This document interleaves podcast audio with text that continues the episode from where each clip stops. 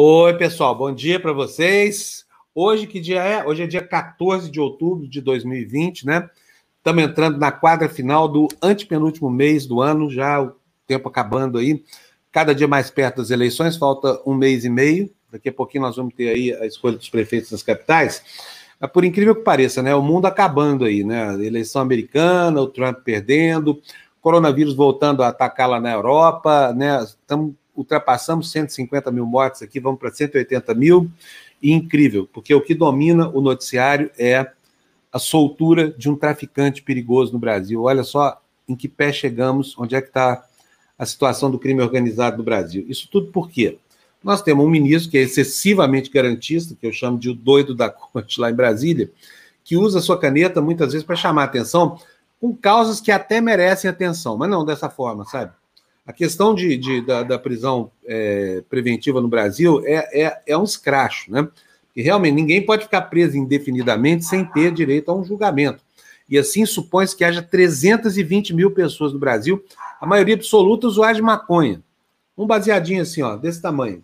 Uma baganazinha, basta para que um policial safado, um PM desses aí é, extorsionários, pegue o sujeito, apresente a delegacia como traficante, o delegado aceita a acusação e acaba botando o cara encarcerado não como usuário, mas como traficante, porque para o usuário tem, é crime, mas não tem pena, né? Então não pode prender o usuário, mas as cadeias brasileiras têm cada vez mais dependentes qualificados como usuários erroneamente pela polícia. E o cara entra lá dentro daquele inferno e nunca mais sai. Por quê? Porque o Ministério Público não atua direito, porque é, os advogados que atendem, os advogados da ativos do Brasil, né, da, da, é, que atendem esse tipo de coisa, não são eficientes, né, as defensorias públicas, e o cara vai ficando lá até apodrecer. Um desses casos de renovação das, da, da, da, preventiva chegou até o ministro Marco Aurélio, ele mandou a canetona dele lá.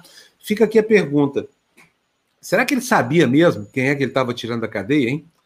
Pode ser que não, porque hoje está nos jornais aí a manchete dando conta de que é, a Procuradoria-Geral da República, por exemplo, que deveria representar o outro lado, né, representar o Estado aí, só ficou sabendo de quem se tratava o André do Rap depois, quando a imprensa noticiou. Olha só que absurdo, né? E aí, o, o, noticiário da soltura desse criminoso, que vazou, evidentemente que ele vazou, eu, se fosse ele, faria a mesma coisa. Desatou uma discussão jurídica interminável, né? Que agora está colocando em questão, inclusive, aí a história da prisão em segunda instância, né? Pode contaminar essa discussão com casos pontuais, o que é péssimo para o país, porque nós vamos fazer isso sob um, um, clima de clamor, né? Opinião pública indignada aí com essa história do, do ministro Marco Aurélio e tudo mais. Vamos tratar bastante disso hoje, vamos tratar também de milícias, né?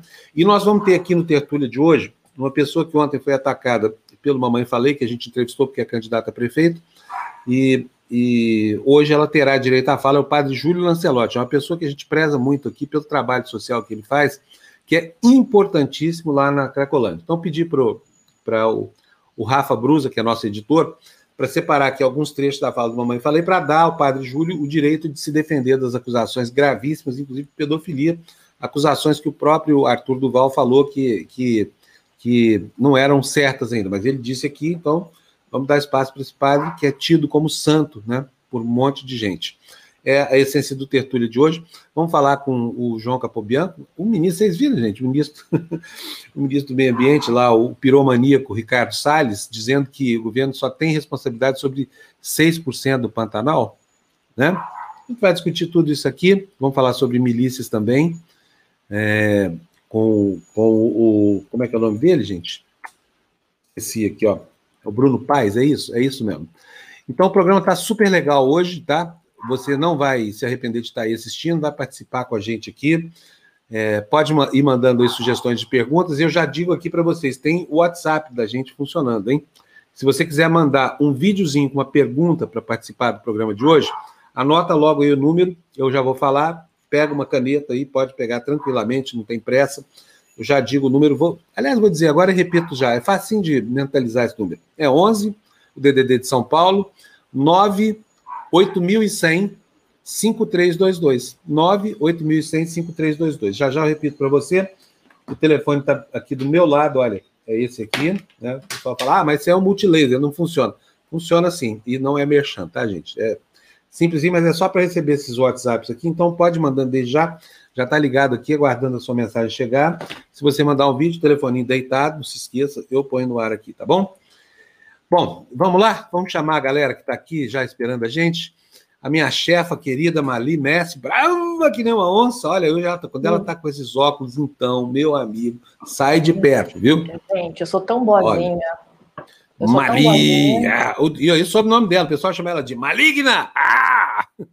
Mentira, Não, ela é boazinha, boazinha demais. Gente. Ela é muito boazinha, a nossa chefa aqui. Mas se você precisar de alguma coisa aqui na TV Democracia, é só falar com ela, porque ela manda prender e manda soltar. Tá? Ela é o nosso Marco Aurélio Melo. Garantista, isso. É garantista, garantista, né? A minha querida Cíntia Van de Camp Olá. sofre amargamente no hemisfério sou... norte. Coitada de mim. Tem até notícia nova aqui, daqui a pouco eu falo. Chama quem tem que chamar. Não, é, não é nada de demais, não. É notícia boa ou ruim, Cíntia? Porque, não, sabe, nós... é...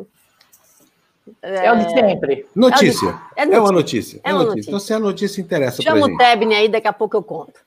Falou no homem aí, ó. O homem apareceu, ó. Tebni Pino Saavedra. Voltando Aqui revigorado está. de um fim de semana na, na, no litoral, lá em Vinha Del Mar. Onde é que é, que é a sua casinha lá, Tebni? Não, fica a caminho do, do litoral, né? É, é sítio mesmo. É, é o Vero Caipira aí. Planta umas vinhas lá, não? Planta umas vinhas, não? Não, aqui tem próximo daí tem o Vale de Casablanca, que é um, um dos emergentes em termos de vinho, né? É o que tem uhum. ganho a maior quantidade de prêmios internacionais. É muito bom esse vinho aí. Por que, que a gente não transforma o latifúndio da família Pino Saavedra numa vinha? Numa vinha? Ah, porque está encostado nos morros, então não, não daria. Puxar água para cima dos morros é complicado, né? Água aí não é, uma, não, é, não é uma commodity fácil, né? Primeiro que a água é toda privada, né? O subsolo é. do Chile é toda é. privado, né? Menos Ô, não posso. Diga. Mas a sua, na sua, no, no, seu sítio tem uma tem uma uma fonte de água? Como é que você tem, faz com a água tem. lá? Não, tem uma fonte que é para o condomínio. São muitos sítios pequenos, certo? Uhum. De meia hectare, de uma hectare e tal. E tem uma fonte grandona aí de 80 mil litros mas a gente usa mais um poço artesi artesiano, será? É o poço da gente mesmo, né? Para poder eh, fazer o, o colocar eh, água nas plantas e tal. E aí tem muito quijai, e esse é o tema que eu vou falar daqui a pouco. O quijai olha é uma só. árvore nativa. Sim. Olha só, quero mostrar um negócio para você que eu achei aqui mas eu achei muito bom. Não sei se é chileno, se é, se é italiano. Eu acho que é italiano. Em todo caso, o Chile está produzindo vinho francês e vinho italiano. Né? Não custa Também. nada mostrar isso aqui. Olha aqui, ó. Ó, o que, que, que é esse vinho aí? Ó, ó. Olha só, hein? Não oh, sou eu, infelizmente não sou eu o produtor, tá? Mas eu vou comprar uma garrafa e se não deve ser italiano, porque chama aqui Vincenzo, né? O, a vinha chama Vincenzo. Não, Mendoza, Argentina. Tá aí, Tebni. Olha, uma coisa que os chilenos não fizeram. Os chilenos estão estão não estão plantando vinho panunzi aí. Olha, 100% Cabernet Sauvignon, cor vermelho granada. Põe na tela aí, pô. Deixa eu fazer o mexendo do meu vinho aí, por favor, Fernando. Olha aí, ó. 100% Cabernet Sauvignon, vermelho granada brilhante, complexo. Nós, panúzios, somos mesmo pessoas complexas, os nossos vinhos também. Complexo com destaque para frutas como framboesa e amora. Notas de cassis, cravo e pimenta também são bem evidentes. Palato, um vinho redondo, com taninos, taninos macios e equilibrados. Final de boca marcado e persistente. Que tal, Tebni? Oh, beleza. Isso deve ser daquela região de Mendoza, San Juan, San Rafael, né, que fica nas encostas da cordilheira também, do outro Exato. lado do... Uhum. Exatamente. É, é a, zona vinícola aí, né? Zona vinícola. Agora só falta falar o preço. Eu vou ver quanto é que custa esse vinho Panunzi aqui. Experimente também. Deve ter um, um, um Saavedra ali, né? Mas eu fiquei muito contente de achar esse negócio aqui, viu? Esse vinho aqui. sabia que minha família. Sabe que eu descobri outro dia na internet? Acho que eu já falei isso para vocês, que eu tenho um, um, um, primo distante na história da Itália, foi o jornalista italiano mais importante no combate ao fascismo do Mussolini, sabia? Combateu ele duramente, chamado Mário Panunzi. Depois vocês vão aí quiserem saber sobre essa ancestralidade distante, pesquisa aí Mário Panunzio. Tem até um centro lá em Turim, ou em Milão, não sei, que chama Centro, centro Panunzio. É o museu desse cara, meu primo. Então descobri de onde é que vem a minha implicância genética contra o fascismo. Deve ter sido do meu primo Mário Panunzio. Ô, Fábio, Fábio, chama a nossa outra antifascista aí, a Bárbara. Ah, ela chegou aqui, eu ia chamar ela, mas ela sumiu de repente. Tá aqui a Gantia, Bárbara Gantia. Oi, Bárbara. Yes. Bárbara, você Avanti viu o vinho Panunzio? Avanti Popolo lá. Sim, eu visto. Muito bom, Isso. hein? Tem o vinho Gantia Muito. também, não? É, tem. Ó, oh, não é qualquer um que tem um vinho assim de família, não, hein?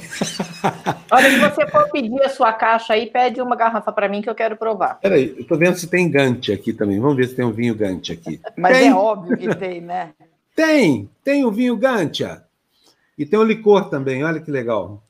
Aqui, tem, ó, vou o mostrar. meu tataravô inventou uma coisa chamada espumante, que é um vinho, uh, é um vinho espumante com o mesmo processo do, do vinho champanhe. Hum. E ele inventou esse vinho de sobremesa que é usada uva moscatel para fazer esse vinho, ah. um vinho doce, Ai, feito a ah, Os gantes são doces. Os gantes são doces. não são doces. Os panúzios são redondos. A gente, a gente faz também vermute, faz é, o Pinot de Pinot, faz uma série. Fazia, né? Porque agora a empresa foi vendida para os russos. Esse é o americano Gansia, que faz muito sucesso na Argentina, onde a fábrica ainda existe. O que, que é isso, Bárbara? Você sabe o que, que é isso? Isso é um vermute. Claro que eu ah, sei. Ah, um vermute. Mas que legal. A, a Bárbara já pesquisou isso, mas a Bárbara não gosta disso, não. A Bárbara teve problemas com esse tipo não, de coisa. Não, eu não, eu não pesquisei. É da minha família. Meu pai veio. Ah, é da sua família? É da minha família. Meu pai veio para a América do Sul para fazer isso. ah, bom. Eu, a minha família já veio para ser trilho do bonde. Se você tivesse lido chinelo, que nem eu e você. É. Se você tivesse é. lido meu livro, Fábio Panunzi, você teria sabido. O Tebni sabe, a, pois é, estou devendo seu sabe, livro. A Mali sabe, tá vendo? Eu estou devendo, mas eu prometo para você. Eu sei que seu livro é ótimo e estou devendo isso, Bárbara.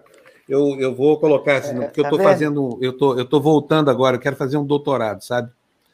Mas antes eu preciso completar sei. uma mensagem, porque eu não defendi a minha dissertação. Depois eu, eu prometo nesse intervalo eu vou ler seu livro. Olha só, mas eu fiquei muito contente de saber, de saber disso, porque nós temos uma ancestralidade vinífera, o que é ótimo. Tá? Porque em vino Meu pai veritas, era enólogo. Seu pai era enólogo? E foi, e foi 32 anos presidente da Martini Rossi aqui no Brasil, também fazia vermute e tal, porque cada país um produz uma coisa e produz para o outro. É, eles são todos uma máfia, esses produtores. Ô, ô, ô Bárbara, e, e, a, a história do seu alcoolismo tem relação com isso? Você bebia, as pessoas É, estavam... você vê, eu, eu falo no, no, no, meu livro, né, que eu tenho dois bares no primeiro nome, Barbará, né, dois bares, e sobrenome de bebida, Gancha. Então é, é jogo duro, né? Não dava para escapar da minha sina. É. Bom, não, aliás, 13%, o alcoolismo é uma doença tão séria, 13% da população adulta brasileira é alcoólatra. Então, é, isso assim. É isso, é isso porque eles consideram né? alcoólatra quem toma mais de. Por exemplo, quem toma dois dias por semana.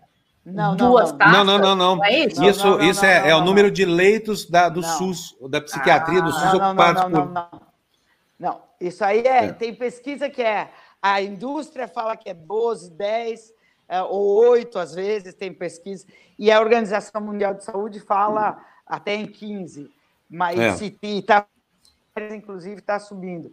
Mas é, é o, o, alcoolismo é medido pela falta de limite, não pela quantidade que é bebida. É, é, tem gente que bebe e controla, não tem problemas. É, a definição do alcoolismo é você mesmo que tem que dar.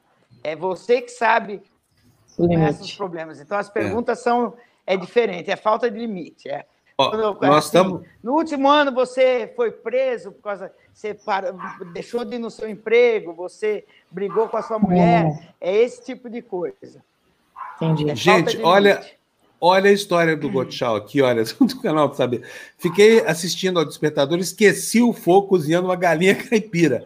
Ainda bem que sem fogo, só o gás ligado. Não queimou a galinha, mas acabou. Tá vendo o que, que dá o cara começar a beber logo cedo? Não, o que, que ele está cozinhando uma galinha às 7 horas da manhã, 8? Não, mas peraí, galinha é. caipira é diferente. Você tem que começar de manhã mesmo, senão você não é come dura, nada. Dura pra caramba. É dura.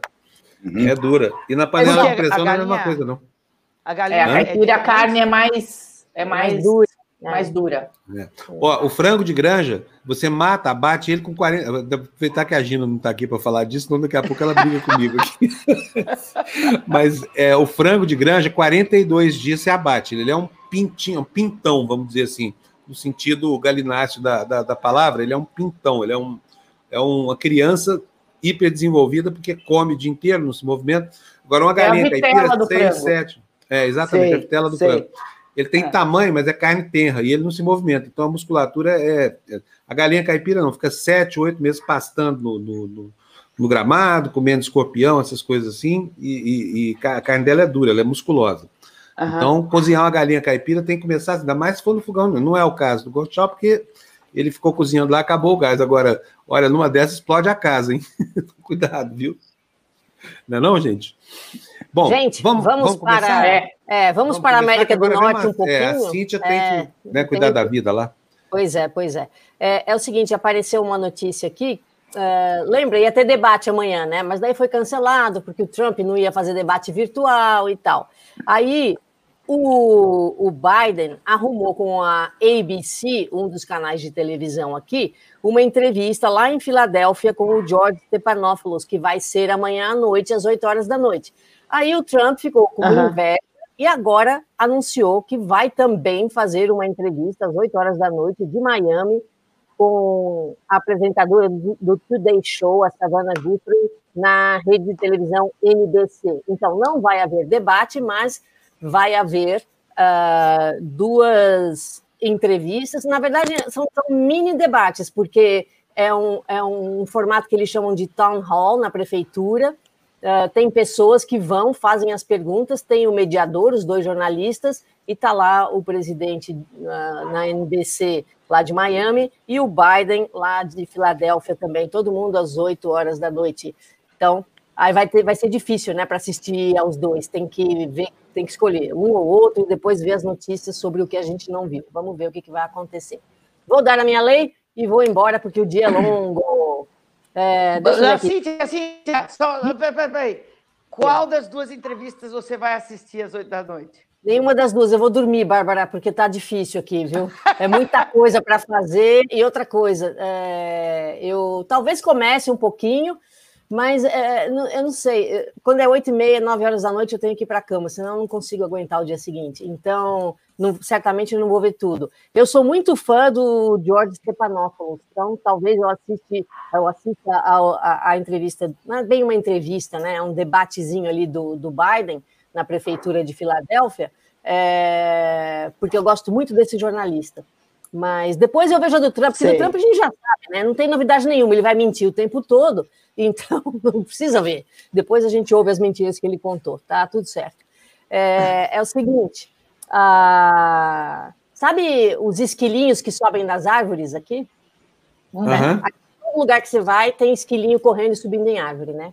Sabe que lá em Excelsior Springs, em Montana, é contra a lei você uh, chatear os esquilos. Então, se você chatear os esquilos, você tem que pagar uma multa ou Ou, uh, é, é, incrível, né? É, olha, mas, mas só é se assim. o esquilo der parte, né? Só é, isso que eu ia perguntar. Quem é que vai. É. Pois é. Arbitrar. Olha, não, e depois outra coisa, o esquilo pode, por exemplo, se sentir molestado e não prestar queixa, e simplesmente o consultório de um terapeuta fazer um tratamento contra a depressão, essa coisa Isso, toda, não? Exatamente, é proibido é. preocupar, uh, preocupar os esquilos em Montana. Então, se você for viajar para Montana, fique na sua, não interaja com os esquilos. Que música é essa que apareceu aí no fundo? Não sei, não sei. É o Tebni ali, ah, é ouvindo, é, ouvindo o Namilonga. O Nam, Vamos lá, Tebni, bota a tua música para animar o dia, eu vou Olha, embora. peraí, peraí, que eu queria comentar essa lei ah, sua. você gostou do esquilo, então vai. Não, eu gostei da de ontem. Eu, mas só que ah. eu fui para a internet fazer uma pesquisa para saber quantos casos na história existem de cachorros apavorados por gatos que saíram correndo da costa do felino e subiram em postes. Não achei nenhum caso até nenhum hoje. caso, né? Então não você veja ainda. que a cidade de International Falls, em Minnesota, não está com nada. É, perderam o seu tempo fazendo uma lei dessa. A Bárbara não estava, a Bárbara não estava, a gente vai falar. Pro, olha aqui, proibido uh, que os gatos uh, corram atrás dos cachorros e os façam subir nos postes de telefone. Enfim. Você imagina um cachorro? Eu também acho isso. Você imagina um golden subindo é. no poste? A não ser que seja um, sei lá, um não, gatão de meia isso tá idade. Está certíssimo. Precisava Agora, olha, Fux. Estou olhando aqui, International Falls é na divisa, né, na fronteira dos Estados Unidos com o Canadá, é a última cidade americana. Ah, então vai Quer ver dizer... que é coisa de canadense isso, né? É, é, é, é fake news, é fake news para chatear os americanos, vai ver que é isso. É, exatamente, exatamente. Deve ser um lugar lindo, sabe? Daqueles lugares que neva metade do ano e Isso. na beira de um lago. Hum, gostei de ver International Falls, mas eu queria entender cachorro, gato correndo atrás de cachorro, cachorro subindo em poste. é engraçado. É, isso, isso, eu nunca vi na minha vida. Né? Isso é. é. Isso é aqui. Sabe que a gente, quando é, nós jornalistas aqui, pessoal, a gente fala o seguinte: ó, o que, que é notícia? Notícia não é o cachorro mordendo o homem, porque isso acontece toda hora. Notícia é o homem mordendo, mordendo o cachorro. cachorro. Nesse caso, cachorro. International Falls, na divisa dos Estados Unidos com o Canadá, em Montana, é um lugar gerador de notícias, porque lá é o cachorro correndo do gato subindo no poste. Ô, Fábio, Acha... tem um comentário interessante do Listadeu aqui, olha. Ele, ah sobre a, sobre a entrevista e esse debatezinho que vai haver. No ano passado, o Bolsonaro fez exatamente isso. Não foi no debate e deu entrevista para a Record no mesmo horário.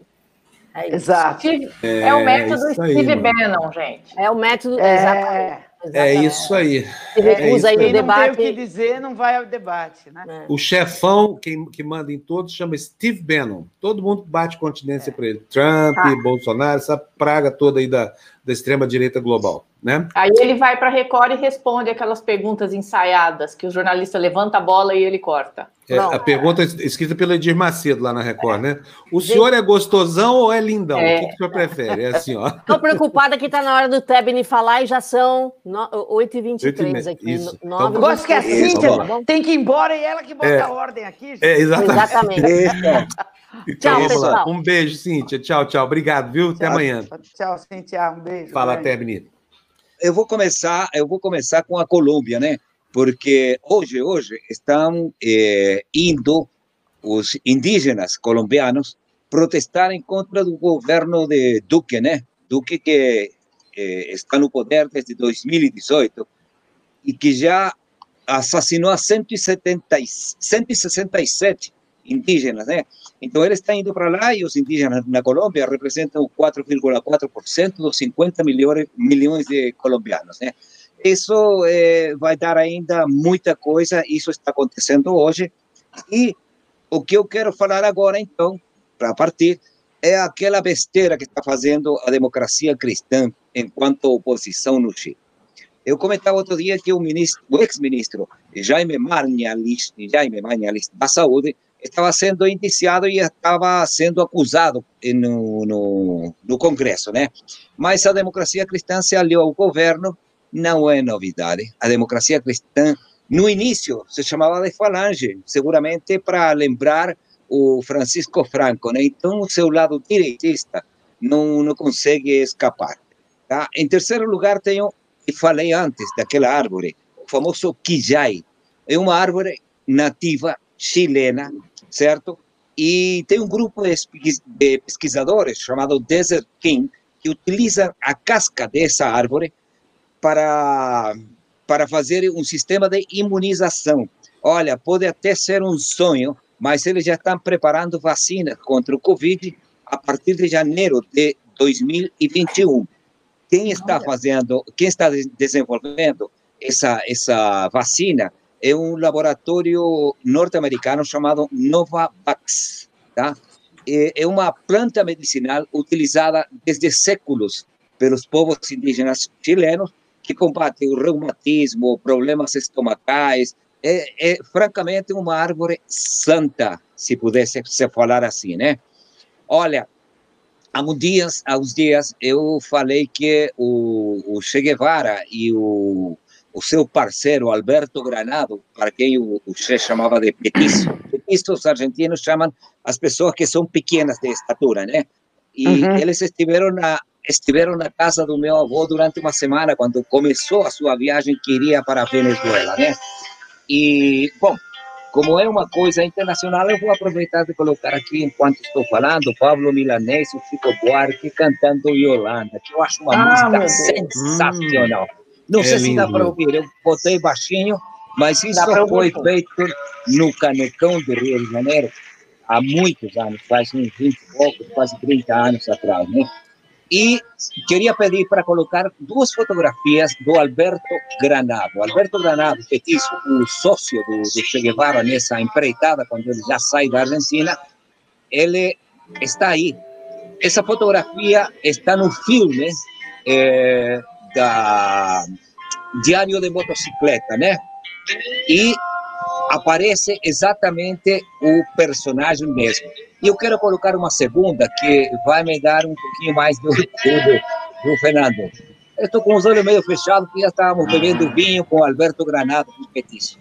E como eu conhecia aquela história que aconteceu em 1952, eu perguntei para ele se ele tinha estado numa cidade chamada eh, Lautaro. E ele disse sim, estivemos com um senhor que tinha seu sobrenome. Quando eu falei que era meu avô, o velho quase que chorou. Mas é uma coisa muito linda. Isso a mim me emociona muito, porque é parte da história da América Latina, né? A importância do Che Guevara, não só na América Latina, no mundo inteiro, é importantíssimo, tá? E ontem, ontem, passando um outro tema, se celebraram os 10 anos desde que saiu o último mineiro dos 33 que estiveram a 622 metros de profundidade, profundidade numa mina chamada São José e que permaneceram 70, 70 dias presos. Foi um esforço não só do governo chileno, evidentemente que Pinheira sempre vai se adjudicar tudo isso, né? Mas foram empresas norte-americanas, neozelandesas, europeias, da, da Oceania, de tudo quanto é lugar, para poder eh, resgatar aqueles 33 meninos que saíram todos com vida, tá? Isso é, encheu de orgulho. E aí aconteceu uma anedota que eu quero comentar hoje, né? Como o, o presidente Pinheira, era o Pinheira.1, porque estamos no Pinheira.2, ele quis dar a notícia de que estavam vivos antes do dia 70, né? Aí ele viajou num avião particular para dar ele a notícia ao mundo inteiro. Mas não só isso. Seu sogro acabava de falecer e ele deixou a mulher, deixou tudo para dar aquela notícia de que os mineiros estavam vivos, os 33, e apareceu com aquele papel, papelzinho né, que, que ele mostrava em tudo quanto é lugar. Só que um mineiro que ouviu a notícia soltou ela primeiro, e quando Pinheira chegou já era, não era notícia. A notícia era que o sogro tinha ficado com, com a sua mãe, falecido, né? E com a sua esposa. Então, hoje são 10 anos e foi realmente um esforço tremendo da parte de diferentes empresas do mundo inteiro. E eles estão vivos e sei lá. É isso aí que eu tinha para falar hoje e quero desejar uma boa semana, porque para mim recém começou hoje. Tá vendo? Peraí, peraí, não, não se vá ainda que eu tenho aqui uma novidade para você, ó. Mas peraí, tira o Pablo Milanês um pouco, um pouco porque eu, eu senão eu não consigo falar. Ele está muito alto. Diga. Isso, beleza. Eu adoro essa música também, mas aqui ela passa por cima da voz da gente. Olha o que eu descobri. Luiz Saavedra, é seu parente?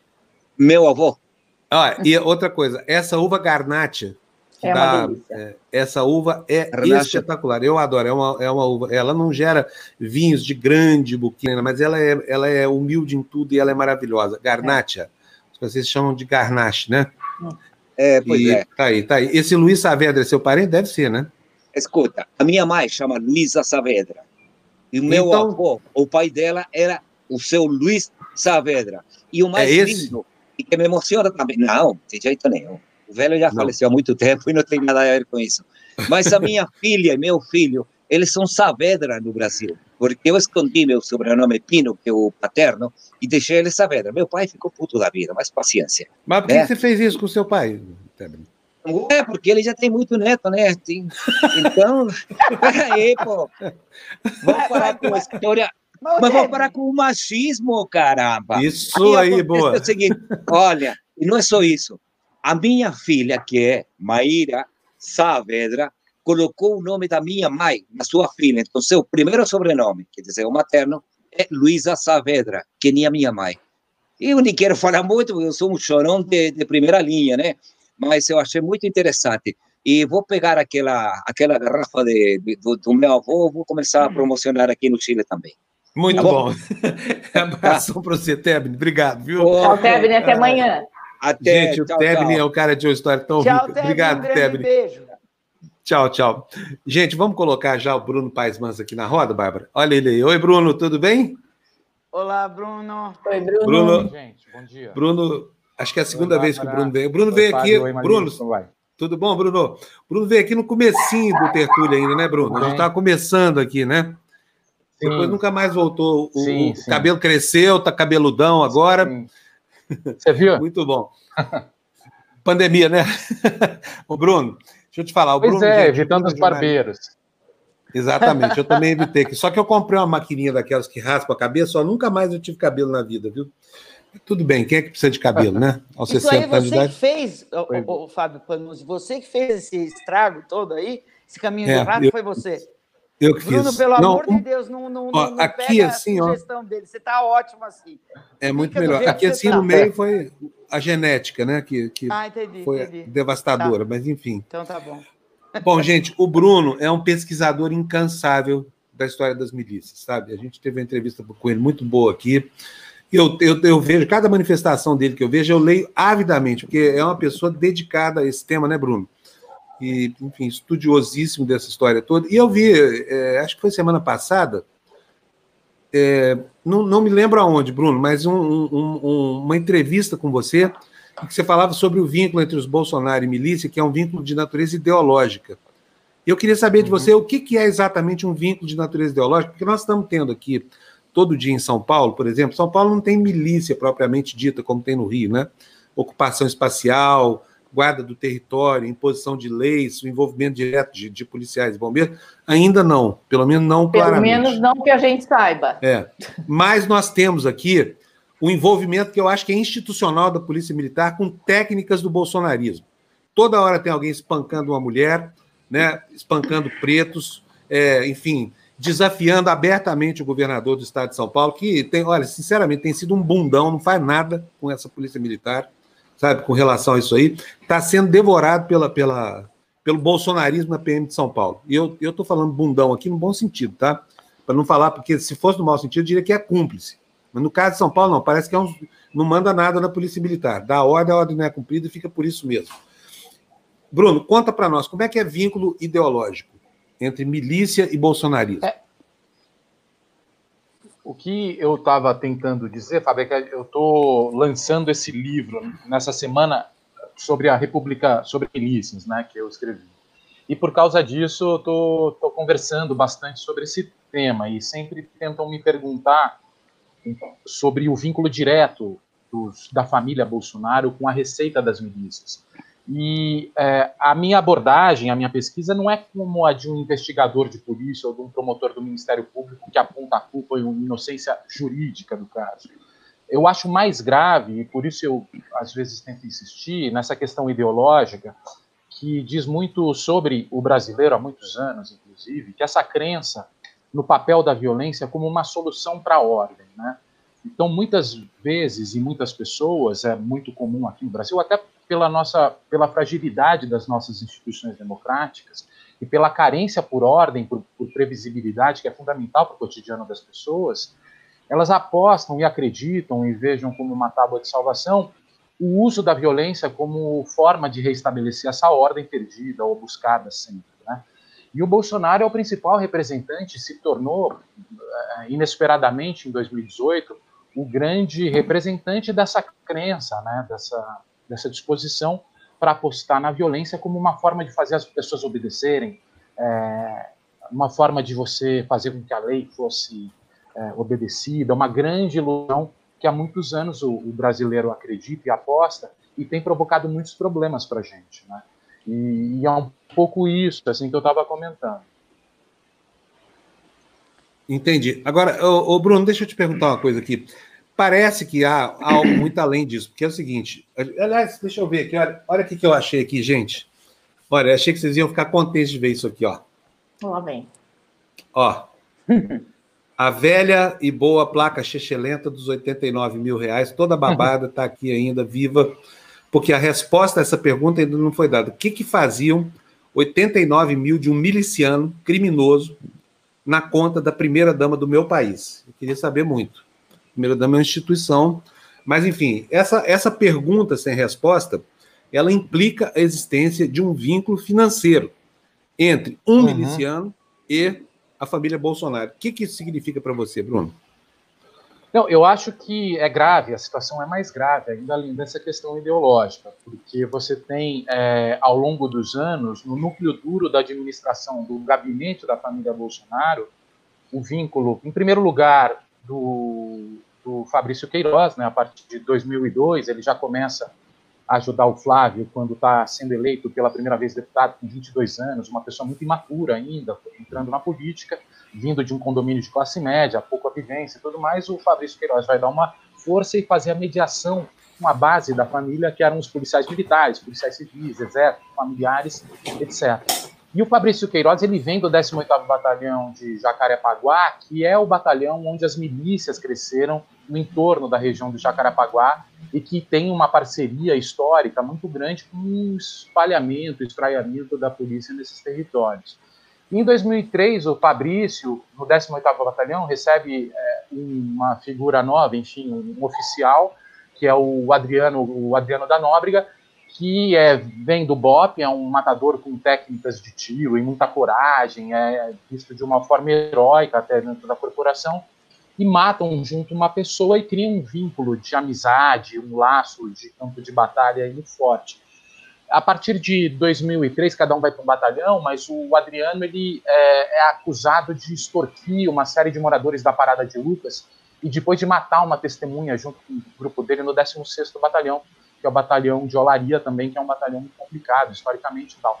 E é preso em 2005 e o Fabrício Queiroz começa a fazer esse trabalho junto com a família para a família Bolsonaro apoiar o, o Adriano e o Bolsonaro chega a defendê-lo publicamente no Congresso Nacional, em plenário e tudo mais. Só que nesse tempo, o Adriano da Nóbrega se torna um dos maiores bandidos da história moderna do além de ter vínculos com matadores de bicheiros, né, é, é, e de grupos que é o escritório do crime, ele passa a organizar esse escritório do crime na disputa por espólio dos parentes dos, dos, dos bicheiros. Entre eles, o sócio dele nesse empreendimento é uma figura chamada Abatoré, um ex-policial militar, que vai ser sócio de um dos maiores traficantes do Rio de Janeiro, Fernandinho Guarapu, da, do Morro do, do Dendê, na Ilha do Governador, e vai ser um dos fundadores da narcomilícia, da ideia de narcomilícia nos anos 2000. Além desses envolvimentos do, do Adriano, ele passa a encabeçar o grupo de milicianos de Museu e Rio das Pedras, a partir de 2010, 2011, que vai comprar e vender terrenos na, na região, inclusive alguns prédios vão desabar, vão morrer mais de 20 pessoas em 2019, e também, é, além dessa, é, é também vai atuar junto com o jogo, é, junto com, junto com o, bicho, né? É, então, é, eu, e tudo isso, né, com a ex-mulher dele já empregada no gabinete do Flávio Bolsonaro, em 2016, quando ele já está imerso nesse submundo do crime, a mãe dele é contratada para o gabinete, né? E quando ele foge para a Bahia, quando é, desencadeada aquela operação Os Intocáveis, em 2019, os, os, o Fabrício Queiroz continua dando suporte para ele, né, de, de fuga, para a família dele, né. Então, é, eu até perguntei assim, bom, mas vamos dar um crédito, talvez a família não soubesse. Eu perguntei para alguns policiais é, que investigavam a, a cena criminal do Rio se era difícil saber desse envolvimento do, do, Adriano. Esse policial era um investigador das milícias, foi bem importante nessa investigação. Ele me disse o seguinte: olha, o Adriano era o tipo da pessoa que, se você encontrasse na rua, você sacava a arma e ficava pronto para atirar, porque ele estava lá para te matar. Então, isso é uma coisa, era uma coisa pública na polícia. E, ou seja, ele fazia parte desse dessa rede do núcleo duro da gestão do gabinete, além de ser a família historicamente o defensor ideológico da ideia das milícias, né, de que a violência resolve independente do Estado de Direito e da lei. Porque é, se você tenta lutar para flexibilizar os controles da polícia, sua carreira é montada em cima disso, da defesa da violência policial. No Carandiru tinham que morrer mil pessoas, a solução para o Brasil é a morte de 30 mil pessoas, uma guerra civil. Isso faz parte da carreira do Bolsonaro, né, da família parlamentar do Bolsonaro. E todas essas ligações, isso seria um escândalo com um vereador de, do interior do Brasil, e, acontece com o nosso presidente. Né? Então é um pouco isso que o livro tenta narrar, tentar contar um pouco disso. Né? Ô, ô Bruno, é, primeiro, parabéns. Eu já li o seu livro, eu li o livro do PCC, eu amei. Esse é um assunto que me interessa muito. Eu sou muito sua admiradora. E é, eu queria te perguntar o seguinte: é, bom, eu, eu é, faço parte do automobilismo desde pequena. Meu pai sempre foi piloto e depois é, foi dirigente da, da CBA, da Confederação Brasileira de Automobilismo, e é, eu sei das dificuldades que tinha de ter o Grande Prêmio no Rio de Janeiro, porque aquilo lá era muito corrupto, os, o prefeito, aquela coisa, governador sempre tentando extorquir o Bernie Eccleston, e para ter o Grande Prêmio lá era muito difícil, por isso que trouxeram de volta para São Paulo e tal. E o, o, Bolsonaro, quando ele entrou, é, quando ele entrou na presidência, quando ele assumiu a presidência, ele logo, uma das primeiras declarações foi que ele levar o Grande Prêmio do Brasil de volta para o Rio de Janeiro, e por acaso o, o circuito que existia, que não existe mais, era na região de Jacarepaguá, e ele falou que ia fazer outro circuito. E é o circuito que ele pretendia fazer era ali na região de Jacarepaguá, se eu não me engano, bem no lugar onde a milícia é, tem especulação, é, perto da Musema, ali, sei lá, Deodoro, não sei, uma coisa assim, que é justamente onde existe a atuação da milícia. Isso foi uh, noticiado amplamente pela todos os, os uh, cadernos e, enfim, uh, esportivos, e todo mundo realmente ficou escandalizado, porque sabia que isso iria envolver é, mutreta, né? Mutreta miliciana. E depois sumiu um pouco das, das notícias, mas isso tinha o aval, inclusive, da Casa Civil, uh, de todo o governo estava totalmente de acordo com essa com essa diretriz aí de, de fazer um, um circuito. Isso parecia que era uma das coisas principais do governo. Você acha que existe envolvimento ou uh, conhecimento do resto do governo sobre esse tipo de, de uh, envolvimento do, do, do, do Bolsonaro? É, bom, Bárbara, bom dia para mim. Também sou um leitor há muito tempo seu, então é uma grande honra. E eu, eu vi quando você elogiou meu livro, fiquei muito grato e agradeço a gentileza por isso. É, eu, é, eu acho que é, é difícil falar sem provas, né?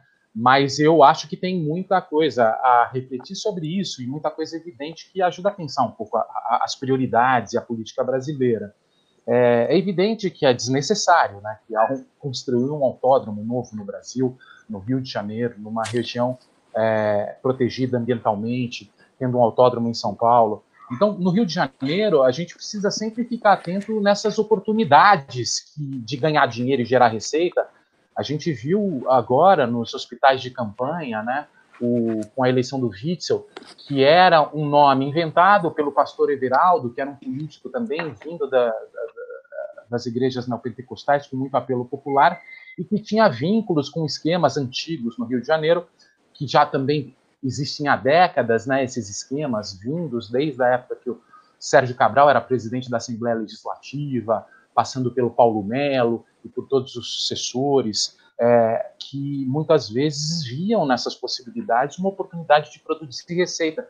E, e, nesse sentido, essa ideia miliciana, né, que eu acho que, que é interessante para entender o um modelo de negócio criminal do Rio, que, que hoje é, é, é muito presente e quase é, majoritário, né, mas disputa territórios geográficos no Rio de Janeiro, consiste no, no, domínio de território, e lá no Rio, assim, a, a, o controle territorial é muito importante, diferente de São Paulo e de outros estados, mas lá o domínio armado, inclusive, sobre os territórios é muito importante para os negócios, tanto do, do tráfico como das milícias, e a partir do domínio e do controle desses negócios, tirar dinheiro com uma série de receitas possíveis nesse mercado territorial. Então, pode ser desde a extorsão da população, extorsão de comerciantes, mas é, organização de monopólios de mercado, como venda de gás, venda de gatunete, venda de kit churrasco, venda de cigarro é, pirata, é, extração de areia é, ilegal em terrenos ambientais, vendas de imóveis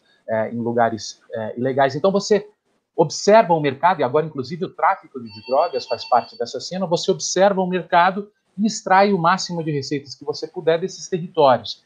Então, isso faz parte um pouco dessa concepção miliciana da República. Né? Então, por isso o livro é, tem esse nome, né? A República das Milícias, ó, até tô com a República das Milícias, é, que um pouco é, representa essa ideologia é, bolsonarista, né? nesse sentido. Agora, você me perguntou sobre a participação dos militares, né? E é, é importante ver e, e lembrar que o Braga Neto, por exemplo, que foi o interventor do Rio de Janeiro é, em 2018, ele era o representante do, das Forças Armadas no Rio de Janeiro durante a intervenção militar. Houve, é, em março, um mês depois do início da intervenção, a morte da Marielle né, e do Anderson. Uma morte que eu lembro quando eu ouvi em São Paulo, assim, eu fiquei chocado, ingenuamente pensei, isso daí o exército não vai deixar barato, porque, uhum. na verdade, uhum. estavam todos os holofotes da imprensa voltados para o Rio, as forças armadas inteiras, né, comprometidas com o sucesso da intervenção, e as milícias, como depois a gente viria a saber que eram integrantes ligados à milícia, matam uma vereadora e desafiam falando, olha, o exército não é de nada e quem manda aqui somos nós, né? E apesar dessa, desse desafio e desse cheque, desse truco né, que foi dado, é, inclusive logo depois, é uma coisa que me deixou muito escandalizado, acho que muita gente chocado que os grupos de ódio da família Bolsonaro, até do MBL e tudo mais, começaram a espalhar uma série de notícias falsas vinculando a Marielle com o Comando Vermelho, foi tudo muito degradante, muito baixo tal. E, a despeito disso, é, todo esse envolvimento desse grupo, esses vínculos e essas suspeitas do vizinho do Bolsonaro, do Adriano da Nóbrega e tudo mais, o Braga Neto é chamado para ser chefe da Casa Civil e aceita, né, sem nenhum problema, e se torna um homem forte é, do governo Bolsonaro. Então esse grupo, né, e o próprio, o próprio Mourão, né, e faz parte dessa, desse grupo que sobe é, ao poder junto com Bolsonaro, eles são essas, é, essa parte do exército que via na Nova República uma grande, é, um grande sinal e sintoma da vitória dos guerrilheiros dos anos 60 e 70, né? O livro do Ustra era um pouco isso, né? E o Mourão voltou a elogiar o Ustra recentemente, que falavam, bom, o grande desafio do exército que foi perdido durante a Nova República é a batalha ideológica contra os comunistas, que estão no poder, estão vencendo a batalha cultural. O nosso desafio é uhum. reverter uhum. essa batalha e ganhar essa batalha cultural. E vai essa patota revisionista assumir junto ao governo Bolsonaro, que enxergam o Ustra como um herói, porque o Ustra apontava justamente esses problemas da batalha ideológica, dialoga com o Olavo de Carvalho e tudo mais, e, e, fecham e jogam por terra todo um trabalho que o Exército havia feito ao longo da Nova República de afastar dos governos e da política e se tornar um órgão do Estado em defesa da lei e do Estado de Direito. Né?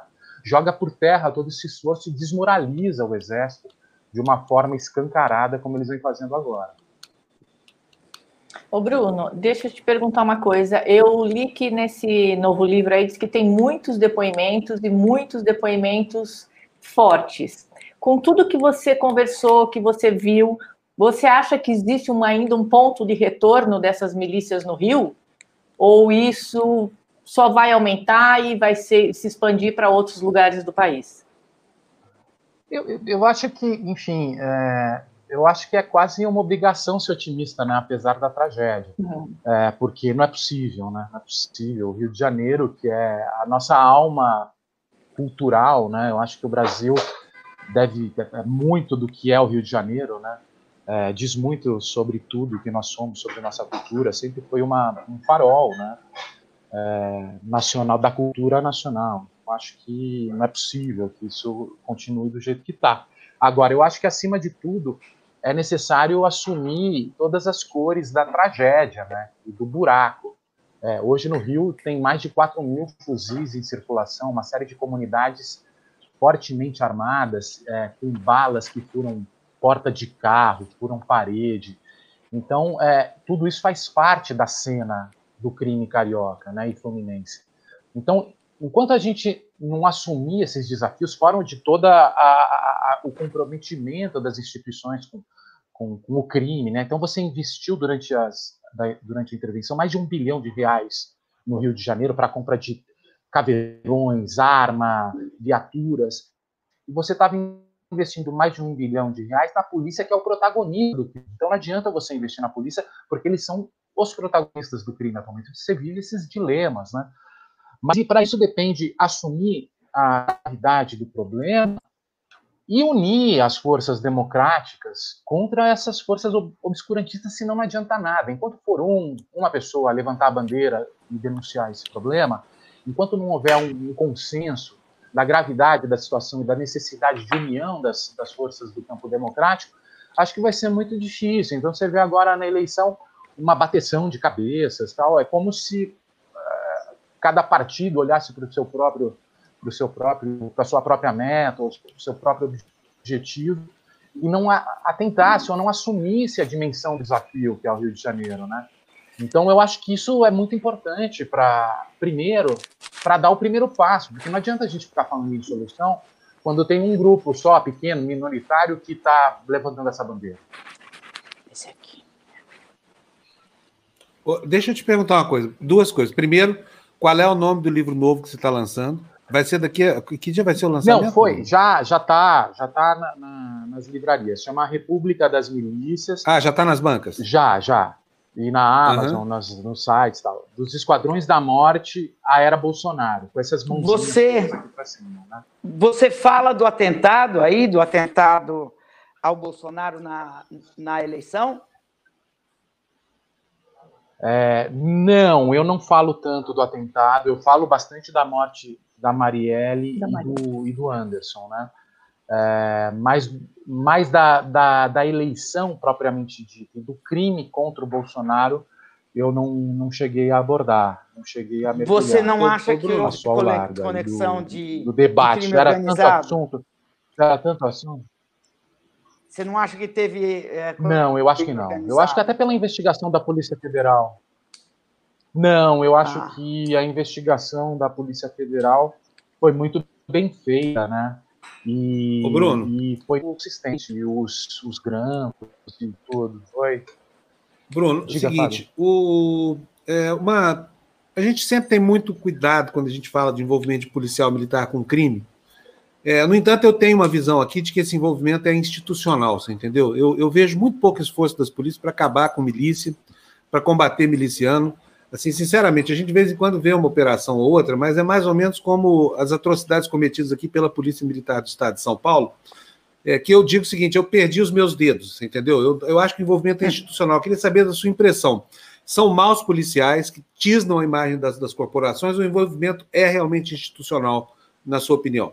Com a violência e, e, e com atitudes criminosas, por exemplo, como as milícias? Tá, eu vou, eu vou responder, mas antes eu só vou concordar aqui com a Gabriela. Eu vi que pipocou aqui na, te, na minha tela, ela falando, talvez pelo fato de eu ter citado um site para comprar, ela falou tem que apoiar as livrarias. Concordo totalmente. Inclusive, o lançamento no dia 20 vai ser com a livraria Mandarina aqui da, da minha quebrada de boy, né? Na, no Largo de Pinhe, no, no, no Largo da Batata. Mas concordo, comprem livrarias que, que realmente é urgente o problema. Eu acho que, mais do que um investimento institucional, é, existe uma cultura institucional a partir de 64, dos anos 70, 80, e uma aposta da nossa segurança pública na polícia militar e no patrulhamento ostensivo para lidar com o crime. Como as cidades começaram a crescer muito fortemente, e o medo das favelas, dos moradores das favelas, ficou muito intenso, porque sinalizava desordem, as pessoas começavam a ver ameaça de desordem por isso e tal. É, começou a se acreditar e apostar numa segurança pública que mandava as polícias militares e o patrulhamento ostensivo para prender em flagrante em determinados bairros vistos como perigosos enchendo e superlotando as cadeias, muitas vezes exterminando moradores desses bairros, matando e gerando um mega problema que foi dar no PCC, que é o livro anterior que, que, que a Bárbara citou, que eu escrevi a respeito. E essa cultura da guerra ao crime, essa cultura de que você vive um problema no solo e precisa ter um patrulhamento ostensivo e prender ostensivamente em bairros vistos como perigosos, é um grande equívoco da nossa segurança pública, porque nas melhores polícias do mundo, você precisa estudar e entender e investigar toda a articulação criminal, como é que funciona a indústria do crime, como movimento dinheiro, onde eles depositam a grana, quem são os fornecedores principais, quem são os compradores principais, para a partir daí você desestruturá-la e fragilizar economicamente, né, que é o grande desafio, que é o que o Ministério Público vem fazendo, a Polícia Federal recentemente teve uma série de, de boas operações feitas contra o PCC. Mas essa guerra nos bairros pobres, ela justamente fomentou o discurso do crime, do PCC, aliás, que assim, o Estado nos odeia. Eles vêm aqui para nos exterminar ou para é. nos jogar em cárceres vamos bater de frente com o Estado. A gente produziu os nossos jihadistas, os nossos homem-bombas. Porque assim, o sistema nos odeia, eu prefiro morrer antes dos 25 anos do que baixar a cabeça para esse sistema. Então a gente deu o tom do discurso que seduziu a molecada, né, que é o discurso do crime. É, então, você acha é, que o moleque, é... o, o, o, Bruno, você acha que o moleque que assume a sua função de miliciano do crime, de, de, de soldado do crime, ele sabe que vai morrer ou ele tem alguma expectativa de sobreviver além dessa pós-adolescência? Olha, eu acho que tem muito dessa questão do adolescente, né, do, da fase, inclusive biológica do adolescente, de não pensar no futuro, né? Ele é muito imediatista, né? Ele é, tem uma capacidade baixa de pensar em longo e médio prazo, né? Isso faz parte da juventude, né? Então, é, eu acho que ele é seduzido é, principalmente os homens, né, porque é uma questão de masculinidade, pela, pela honra, né, pelo esse discurso da honra e de não baixar a cabeça e de não ser humilhado pelo sistema que pega muito nesse discurso de masculinidade. Seus amigos morreram, muitas das pessoas que ele vê morreu, e, mas mesmo assim ele acaba entrando. É, e uma das, um dos trabalhos, muitas vezes, que acaba sendo feito, que eu acho bem importante, é trazer gente que já sobreviveu e ficou mais velha no crime para falar: olha, gente, quando eu tinha a sua idade, eu fui seduzido por isso, eu acreditei que era interessante, que era legal, que eu ia ter mulher, dinheiro, mas isso é uma grande ilusão. Essa vida é uma desgraça. E eu quero sair a qualquer jeito, de qualquer jeito não consigo. Esses depoimentos acabam sendo muito interessantes para alertar a molecada. Muito Bruno, bom. Bruno. Você. Pode falar, Você já foi falar. ameaçado? Desculpa, desculpa, Fábio. É, você já foi ameaçado? Você, você não tem medo de fazer esse tipo? Por que, que você não vai fazer assim, reportagem comportamental, caderno de cultura? Culinária, que é mais inofensiva. Exato, exato, exatamente. Cobrir é, artistas. É, é, e olha, é.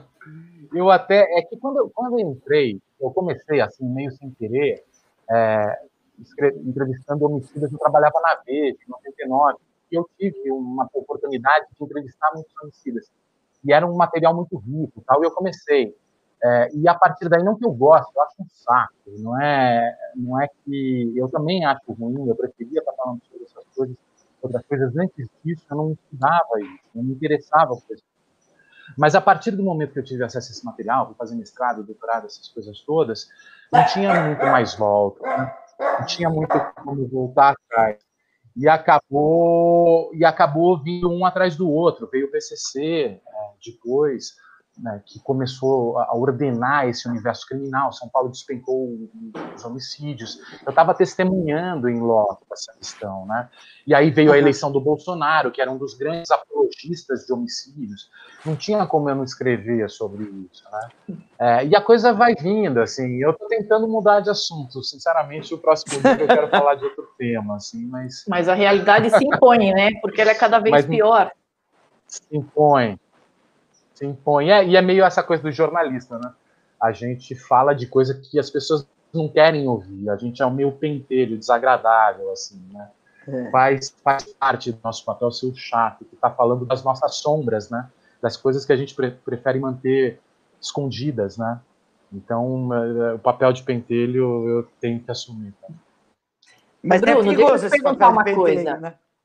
Ontem a gente recebeu aqui no programa o Dr. Pedro Serrano, que é um jurista, e a gente estava falando exatamente da história da, do Marco Aurélio Melo, que liberou o chefão aí do PCC. Ele, ele levantou uma, uma coisa que eu achei super pertinente. Ele falou: Eu acho, tem coisa esquisita nessa história. Eu acho muito esquisito que um juiz e o Ministério Público de São Paulo, que sabem quem é o cara, tenham perdido o prazo para que se renovasse o pedido de prisão preventiva, tá? Pedro Serrano falou isso porque ele acha esquisito mesmo e seria, não acho que o Ministério Público e o juiz sejam, assim, eu esqueci do cara, não é qualquer um. Então, da mesma maneira que o Marco Aurélio está sendo cobrado por liberar um chefão do PCC, o Serrano levantou isso. Como é que um chefão do PCC, o juiz do caso dele, esquece do cara? É, o que, que, você achou dessa, dessa liberação? Como é que você vê isso? Eu achei estranho também, para falar a verdade. É, ainda mais é, quando vem se discutindo todas essas questões legais da, é, da exigência de, de observação e de manifestação do Ministério Público do promotor para a manutenção da prisão preventiva, que eu acho que é uma medida muito interessante, importante, considerando que a grande quantidade de presos preventivos no Brasil que existem, né? Uhum. Ao mesmo tempo, você tem um caso flagrante de que não era possível, né, que isso acontecesse, é, uma figura tão importante na cena do crime e que o Ministério Público e a polícia fez tanta alarde quando ele foi preso, né? Várias matérias sobre isso saíram e sabia-se que a soltura dessa pessoa é, implicaria num escândalo e ao mesmo tempo que ele fugiria no dia seguinte, como já havia acontecido com o GG do Mangue também, que passou por esse mesmo processo,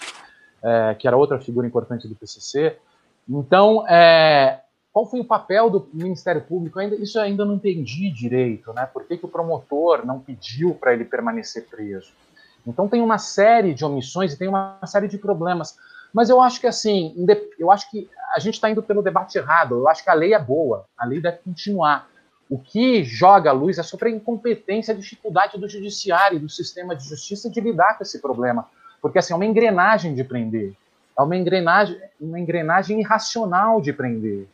E a gente, muitas vezes, transformou as prisões no grande escritório das organizações criminosas. Né? Pelas prisões que o crime é manejado no Brasil, nos territórios e tudo mais. Você tem gangues prisionais em todo, todo o sistema penitenciário, é, fazendo movimentar o negócio de drogas no Brasil. O negócio de drogas no Brasil hoje é articulado das prisões. Então, essa engrenagem irracional de produção, de aprisionamento em massa, precisa ser revisto. E esse modo, modo avião aí, que é esse modo inercial de prender, prender, prender, prender, sem atentar para as especificidades do processo, ficaram evidentes nesse caso. Por que, que eles soltaram? Por que, que o Ministério Público se manifestou? Por que, que o juiz de, de primeira instância deixou chegar a esse ponto tal? É, é quando chega no STF, né, é o, é o fim da linha. Então você tem todo um, um sistema antes disso. Bom, beleza, maravilha. Olha, Bruno, obrigadão mais uma vez. Só mostrando de novo o livro, que dia que vai ser o lançamento aqui em São Paulo? então, lá... Não, não, não, é, vai já ser, tá, né? Já está rolando, mas o lançamento, é, o lançamento da Todavia vai ser virtual por causa da pandemia, né? Vai ser dia, putz, eu acho que é 20, eu é dia 19, dia 20. Dia 20 às 6 e meia, é, na, no Instagram da Todavia. É, provavelmente com o Luiz Eduardo Soares, com a Silvia Ramos e com o, o Paulo, Paulo Lins, que escreveu Cidade de Deus, grande figura. É, Nossa, que turma boa. enquanto estão tá, confirmados. Que bacana. Então manda é. para a gente o link para a gente divulgar aqui, que nos interessa muito que esse livro tenha, seu tenha muito sucesso. Combinado. Tá, Bruno?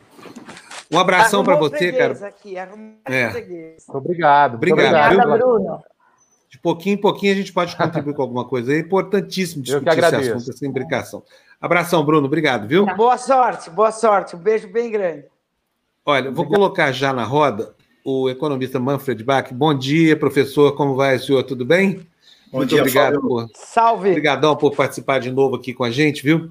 Professor, é, bom, hoje eu tenho uma pergunta senhor. O FMI reduziu a, a previsão de, de queda do, do nosso PIB de 9,1, se eu não me engano, para 5,8, que também é um desastre, porque nos colocaria aí como assim na, na, na condição de termos a, a, pior, o pior desempenho desde 1962, no ano um, ano, um ano depois que eu nasci, ou seja, muito tempo. Né? Queria saber do senhor o que, que isso representa. É uma boa notícia efetivamente ou é, ou é uma notícia mais ou menos? Eu diria para você que é uma notícia mais ou menos. Né? Isso, é, isso é esperado, Fábio, porque na pandemia alguns setores da indústria ficaram totalmente parados e agora estão retomando a todo vapor. Então, é o que a gente chama de, eu não gosto muito, mas é verdade, de recuperação em V. Mas esse V é uma recuperação de curto prazo, né? Então, é, é melhor. Aquele de vai, é melhor, vai, é, aquele é, vai de fui. É, tem muita discussão se nós vamos ter, se nós vamos ter V ou W ou L ou U, né? Agora, o V é de curto prazo porque alguns setores ficaram muito prejudicados na pandemia, agora estão retomando retomando pela demanda que não tem, está faltando muita coisa, então a indústria está a todo vapor. Então dá você dar uma. Na verdade, é um truque estatístico, é, me, é menos ruim. Tá, olha só, o, o, meu irmão, Pedro Paulo, trabalha lá no, no, no, no ramo dos supermercados no Rio, ele é assessor da federação. Outro dia eu fiquei muito espantado, eu vou até ver se eu acho aqui um levantamento que ele me mandou. Fiquei assustado, a gente já tinha falado sobre isso aqui, porque outro dia eu fui almoçar com o Florestan num restaurante aqui no Alto de Pinheiros, Aí o dono do restaurante nos reconheceu, veio conversar essa coisa toda e falou: Olha, eu não estou conseguindo comprar embalagem de papelão para fazer a entrega da quentinha. Ninguém consegue achar papelão, ninguém consegue achar embalagem, não tem como vender mais. E aí, é, essa, essa perspectiva está lá já na Firjan né, e na, na Associação dos Supermercados. Queria saber do senhor de onde saiu essa demanda, professor? Porque eu não entendo, francamente. Olha, em 2008, os Estados Unidos viveram uma crise do subprime, foi dificílimo sair do atoleiro. Como é que nós vamos sair tão rápido de uma coisa assim? Aqui no quarteirão de casa deve ter uns, uns, uns três ou quatro botecos quebrados, entendeu? Um monte de gente que fechou a porta e não vai levantar mais. Tem uma loja de produtos de criança também quebrou, faliu, está lá fechada até hoje. Cadê essa, esse retorno à economia que eu não consigo enxergar assim, mas as estatísticas estão mostrando aí, mercado imobiliário bombando, essa coisa. Como, professor? Me explica. É, eu também, eu moro aqui em Gianópolis e tem, perto da minha casa aqui, tem vários, vários, é, vamos dizer, estabelecimentos para quem quiser alugar. Ah, isso aí, Fábio, é muito simples de, de, explicar. Aquele isolamento, né, ele descasou a demanda com a oferta. E aí o que acontece? Quando você retorna todo mundo, quase todo mundo retornou de uma vez às ruas e a trabalhar, né? Você você tem estoque, você tinha estoque parado de três meses, que era um dado muito ruim até o mês de junho na indústria. Quer dizer, se a pandemia se estende no sentido do isolamento, muito provavelmente a indústria teria quebrado se fosse mais cinco, seis meses, porque tinha estoque de três meses. E aí o que acontece? Quando você tem uma reabertura totalmente desorganizada nas principais capitais do país, você tem uma, uma retomada de estoque e a indústria não estava acreditando na retomada. Então, o que acontece? Não é que a demanda aumentou substancialmente, ela aumentou em relação a março. Existe aqui um truque que economista, no, quando está no governo, gosta de usar, comparar o número menos ruim com o mais ruim. Só que se você compara a economia, mesmo com essa recuperação, com 2019, que nem uma maravilha, nós não chegamos ainda em 2019, que o PIB che chegou a crescer um, um meio. Então, isso é, isso é aquela retomada da inércia que a gente diz, sabe? mas tem alguns problemas pela frente, né? Você tem uma camada de informal, que é o número, o último número de IBGE que mostra que pararam até de procurar emprego, você tem o fim do auxílio emergencial, pelo menos dito até dezembro, e você não vê nenhuma perspectiva neste momento quem vai puxar a economia em 2021. Então, isso é uma recuperação por inércia, tá, Fábio? E aí, Professor, eu, eu, ah, desculpa eu interromper o senhor. Eu achei aqui, eu queria colocar para o senhor comentar isso aqui para a gente, porque o senhor entende disso, a gente não entende nada de economia aqui. Então, vou colocar é aqui é na tela. Mesmo. Olha aqui, olha. Pesquisa da Fiesp entre 314 empresas de 2 a, a 4 do 9, tá? Portanto, a pesquisa está tá recente aí, 63% encontram-se com estoque abaixo do normal. Para essas empresas, o estoque está abaixo do normal em até 35%. Agora, o que importa mesmo é isso aqui, ó. É, 62%, ou seja, duas em cada três, declaram que seus fornecedores estão ofertando quantidades abaixo das suas necessidades de compra de insumos, matérias-primas e embalagens. E em primeiro lugar aparece papelão. Aí vamos para o próximo quadro aqui.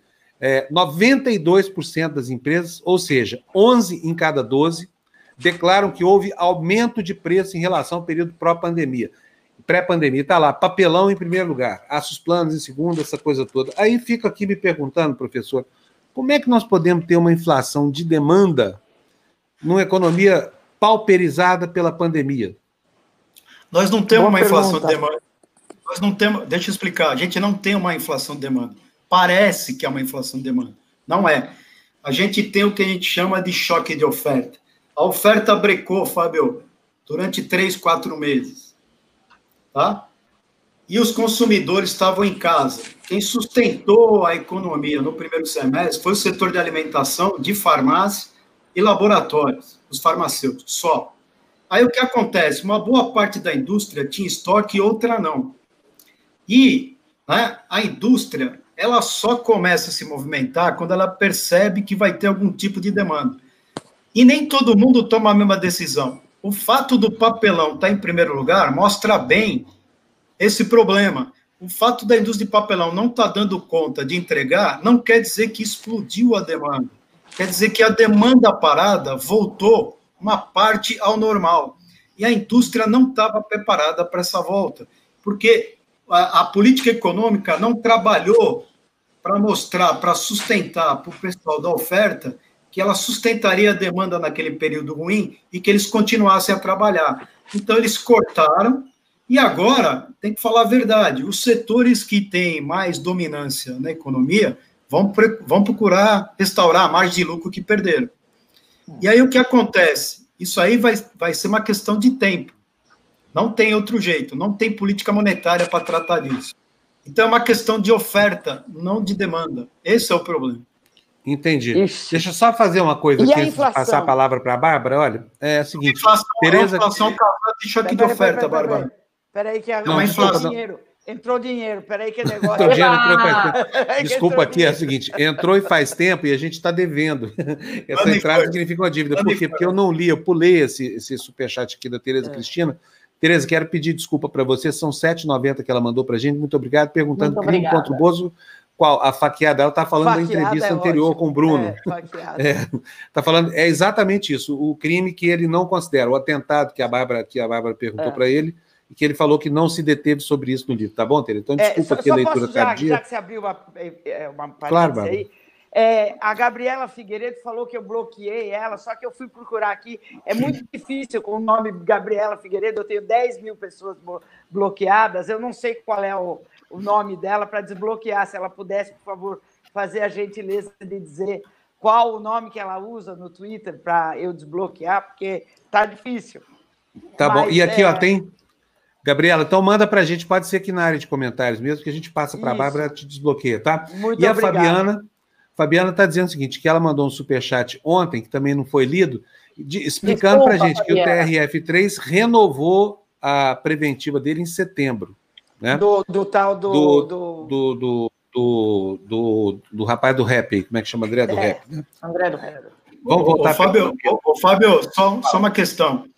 O setor imobiliário não está explodindo. O setor imobiliário para alta renda é que teve uma explosão. É. Precisa tomar cuidado. O setor imobiliário não explosão? está. Porque teve uma explosão de acima, a, acima de imóveis de 3 milhões. Porque a, a, essa turma está só ganhando dinheiro. Essa turma não foi afetada por pandemia, por nada. Eles têm dinheiro, sempre tiveram, né? Não, não, é, não também tem um, uma, tem um fenômeno, é, um fenômeno muito.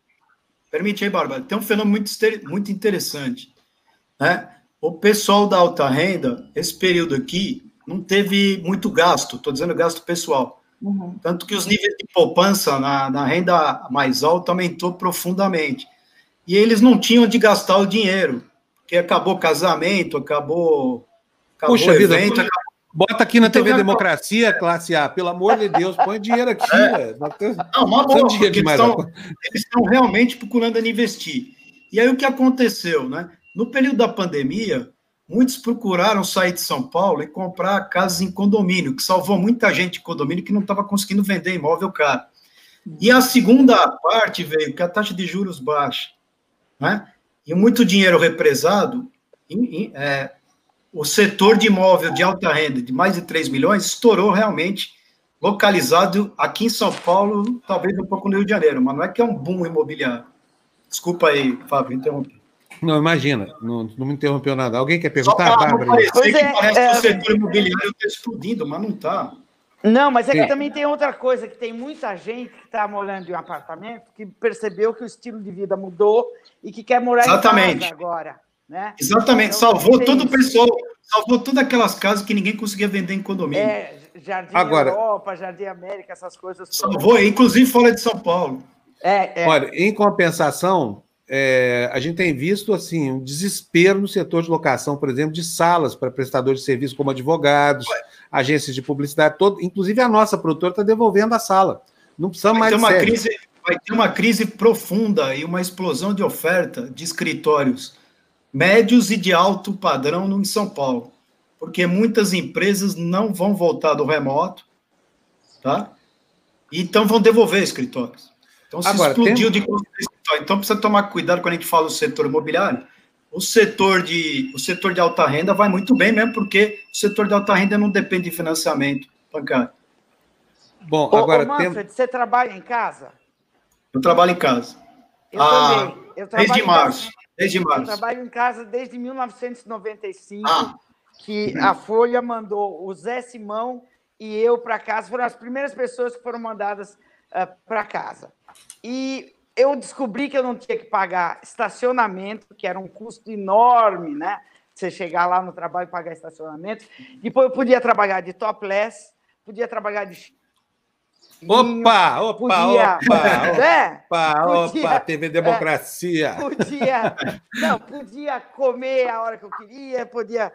E, e, é, olha, é outra vida. O único problema é que você engorda um pouco, mas de resto é outra vida. Você tem a tua, você, você acorda, tem o teu, a tua rotina, você lê o jornal, depois você liga a televisão em tal hora, você faz seus telefonemas.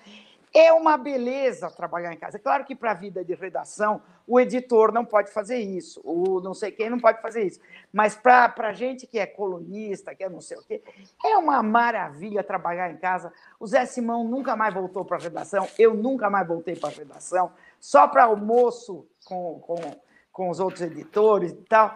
É uma beleza trabalhar em casa. Então, eu vejo que o Google parece que vai voltar só em março do ano que vem que eles estão pensando. Quer dizer, é difícil essa história, hein?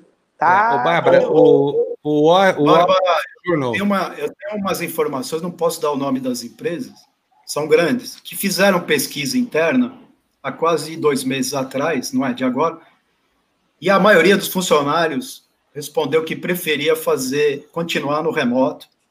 Né? Algumas vão fazer híbrida, talvez até quinta ou sexta, ou um dia, e outras vão totais. É, eu não posso falar o nome dessas empresas aqui, né? E muitas falaram, vou devolver 30%, 40% dos meus escritórios. Então, tá vendo? Vai sobrar, Olha aí, ó. vai sobrar escritório em São Paulo. A Ana Quitéria está dizendo para a gente, também estou gostando de ficar home office desde março, o escritório entregou a sala em definitivo. Isso aconteceu, está acontecendo um, um, monte, um monte de gente. O, até citei aqui outro dia, vou reiterar aqui, o Wall Street Journal, que é um dos cinco maiores jornais do país, tem 1.500 correspondentes no mundo, tem mais nenhuma sede. Sabe por que, que fez isso? Porque é um patrão inteligente para não demitir a sua equipe. Está transformando sala, escritório, móvel e aluguel em gente para trabalhar, né? Uma decisão absolutamente acertada que, que merece. Agora, professor, a gente precisa lembrar o seguinte: a economia pode até voltar ao nível pré-pandemia, mas o nível pré-pandemia era muito fraco, já estava numa crise desde 2016. Né? Isso, não é nenhuma maravilha. É menos ou, pior. Ou seja, voltamos para a recessão, né? Sair do, do, do inferno e voltar para pro, o purgatório. É isso, professor? É, nós estamos no purgatório desde 2014, na verdade. Né? E, e se não for antes. Esse, né? purga, esse, purgatório ele aperta, põe mais fogo, menos fogo, dependendo da ocasião, mas continua. E a questão, Fábio, é o seguinte: eu não quero falar economês aqui, quando vocês me chamam, eu tento falar o máximo de português. Mas o Brasil crescer 1,5, 1 ou 1,8 é a mesma coisa que ficar estático. Tá? Então, é. É, ajuda, é melhor crescer um ponto e meio do que não crescer. Mas, na verdade, isso no médio prazo mostra a estagnação que nós estamos desde 2014 para cá que a gente que a gente que estuda economia já disse que provavelmente vai ser a segunda década perdida. A primeira era nos anos 80, essa aqui com certeza. Olha, aqui Marcelo agora, uh, o, o, Luiz Henrique Maquioto está perguntando aqui, o mercado de locação residencial. Eu tenho observado que tem boas ofertas aqui, inclusive eu estou mesmo procurando uma, uma casa para poder colocar lá a mim, que eu vivo sozinho, mais a produtora. Precisa de algo maior do que isso aqui. Vai né? ser alegria aqui no Pacaembu, se você buscar. É, tá, eu estou vendo, os aluguéis estão bem favoráveis, né? Especialmente. E aqui, no, é, e aqui no Pacaembu faz anos, né? Então deve estar rezando para a pandemia resolver o problema aqui é da alocação do Pacaembu. É, por causa de assalto, né? Bárbara, você queria perguntar, eu te atrapalhei, né? É, é não imagino que é isso. É, eu, queria, eu queria saber o seguinte: se o nacionalismo e, e essa visão é, retrógrada da, da, da, de administração pública do Bolsonaro, o quanto isso. Uh, é, co coloca atrás ainda mais a gente, porque certamente o, o, o, Guedes é um cara que tem uma visão ortodoxa e atrasada, mas o Bolsonaro é ainda pior. É, o quanto isso ainda atrapalha ainda mais? Não, que, a Dilma, não que a Dilma fosse melhor. A Dilma, a Dilma era uma catástrofe. Aliás, a, a Luiz Mercadante era catastrófico, mas, né? É, a Dilma, a Dilma fez muita besteira, mas é. Eu diria, eu diria que o atual não está muito longe disso, mas o que eu queria destacar é que quando o próprio FMI, né, o Fundo Monetário, propõe taxar renda mais alta no mundo e deixar o imposto mais progressivo, né, primeiro que né, eu que muitos anos vendo o FMI tomar essa posição, percebe que no mundo, inclusive no Brasil, a situação não é nenhuma maravilha, como todo mundo tenta transmitir, e não é. Agora, o interessante do FMI, e eu vou responder a tua pergunta, Bárbara, é que ele fala o que tem que fazer, mas ele não diz como fazer, né? Uhum. Então, é, é muito fácil, é o comentarista de jogo. Mas tem um lado interessante, porque ali é um dos centros da ortodoxia mundial, e eu falei, você vai lembrar aí, Bárbara, a última vez que eu tive aqui, eu falei que o debate aqui é pobre e atrasado. Os economistas neoliberais ortodoxos do mundo não discutem mais austeridade. Já não discutiam antes, desde 2008, tá, Fábio? Uhum. E agora na uhum. pandemia, muito menos. E aqui todo dia é um terrorismo, que a dívida vai explodir, que vai dar calote, que não sei o que, não sei o que lá. E, é, e não é verdade. Não é verdade. Eu acho que o que atrapalha mais, viu, Bárbara, são, são os profetas, os dogmas e as crenças de vários economistas que, tem, que são formadores de opinião e tem muito espaço na mídia. Eles pregam um monte de coisa que não se prova na realidade. É, em, relação, em relação ao presidente, eu sinceramente eu não consigo te definir se ele é nacionalista ou não. Eu acho que ele gosta dele mesmo. Eu não sei se ele gosta muito do Brasil. É. Agora, eu queria que você comentasse, por gente. O nacionalismo ali talvez esteja numa. Agora falando sério, o nacionalismo ali talvez esteja numa parte da ala militar, numa parte, tá? Tem uma ah, parte da ala militar que me parece mais liberal que o próprio Guedes. Ah, sim, sem dúvida. Que é a que, a que, a que não predomina, inclusive, no. no é, não tem predominado, né, Bárbara? É, mas, mas deixa tá eu lhe dizer. Eu queria que você comentasse, por favor, uh, o prêmio Nobel de Economia que foi dado para os caras que fazem leilão, que eu tenho falado bastante disso aqui. É, eu, eu li esse livro aqui, ó. Eu não consigo ver. Pode falar para mim. Ó. Radical Marketers. Marketers. Radical Marketers. É okay. muito interessante. Eles falam sobre essa nova economia que pode, que vai ser essa, essa uberização do mundo, inclusive com, com, uh, com, te, com terra, né? Com, porque a terra é uma das coisas mais mal alocadas desde a época do Ricardo e do né, de, de, sempre, porque a terra fica lá estática, ela é mal usada, ela é passada de pai para filho, é, não, não é bem alocada, enfim. E que o, os leilões é, vieram para. que a uberização, essa coisa toda, é sempre um leilão, né? Porque eu vou para você, não vou para você, e o preço é decidido na hora, essa coisa toda. E o que, que você acha desse prêmio Nobel? Eu gostaria que você comentasse um pouco, porque eu acho muito interessante o que está surgindo aí em termos de mudança. Ô, ô, Bárbara, tua questão é boa. Ainda bem que foi você que falou de Ricardo, né? Outro dia aqui eu fui explicar o que era a escola austríaca. Então, hoje não, hoje não sou eu, Fábio, falando do Ricardo. É, Ricardo não é, para quem não sabe, aí vou responder a Bárbara, não é um centroavante de uma equipe inglesa da Premier League. Ricardo é um, talvez, talvez um, ele é um dos três mosqueteiros da teoria econômica, né? A gente diz que tem três mosqueteiros e o D'Artagnan, e o Ricardo é um dos três. Concordando ou discordando? A, a questão vida, do. Alguém que Fala. leu Os Três Mosqueteiros, finalmente. e é, sabe que são quatro. Não, é que eu, eu, eu, fiz economia na escola inglesa e você é, começa ah, então você... com o Ricardo. Começa com o Ricardo. Começa com o Ricardo, né? A escola inglesa deveria começar com o Adam Smith, mas ele era escocês, talvez. Não, foi logo depois. Logo depois. é que ele é antes do Ricardo. Antes. É, mas. Ah, o Ricardo é depois. Começa a explicar. Ah, o Ricardo vem antes? Vem. Começa com a terra. Ah, tudo bem. Tá. Não tem problema. Deixa eu, deixa eu te responder. Essa questão da uberização é o que eu, é o que eu te falo aqui, Baro. Isso é uma discussão que lá fora está há 10 anos já. Isso que cria a uberização, ela cria a queda de preço fora, né? Porque antes da pandemia, o grande problema fora do Brasil era a deflação e não a inflação, causado pela tecnologia e pela uberização tá? A, a má alocação de a má alocação de terra, Bárbara, precisa ver aonde e lugar, né? Tem terras com produtividade absurda e tem terras com péssima produtividade.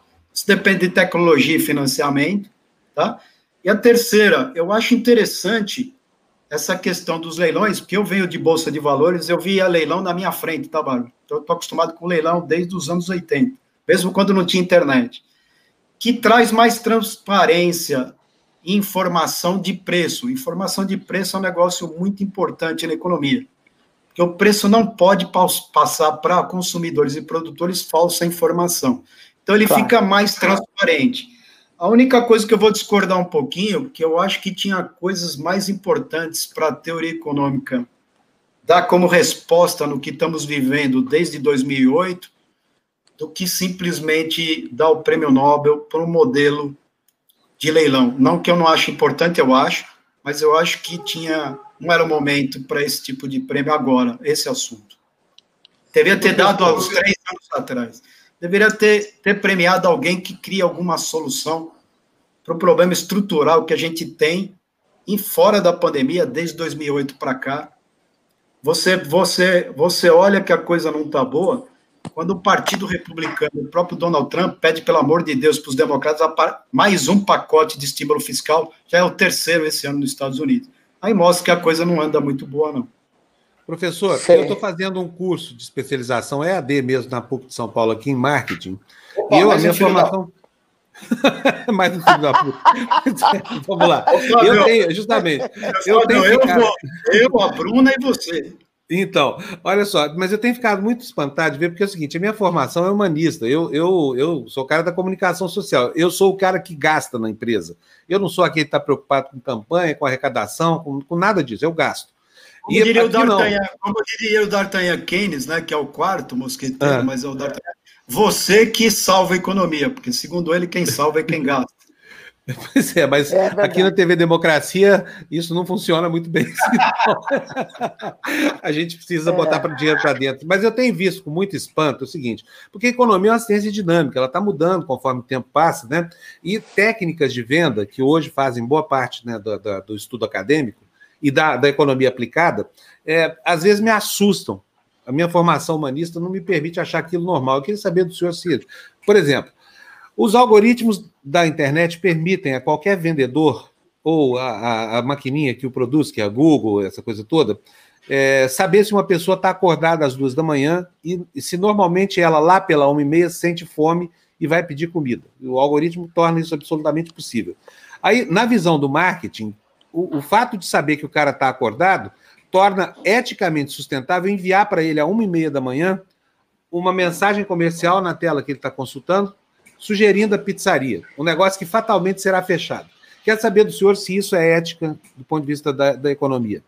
Se isso é ético, quer dizer, perturbar uma pessoa além do horário comercial para induzir a venda de um produto que talvez ele não queira, mas aceita por causa do estado biológico dele, do metabolismo. O que eu diria para você é que os algoritmos não têm ética. É, não tem. O algoritmo não tem é uma leitura. Não, não. O algoritmo trabalha com um sistema binário, né? não quero falar agora esses termos aqui, mas trabalha com estatística e probabilidade.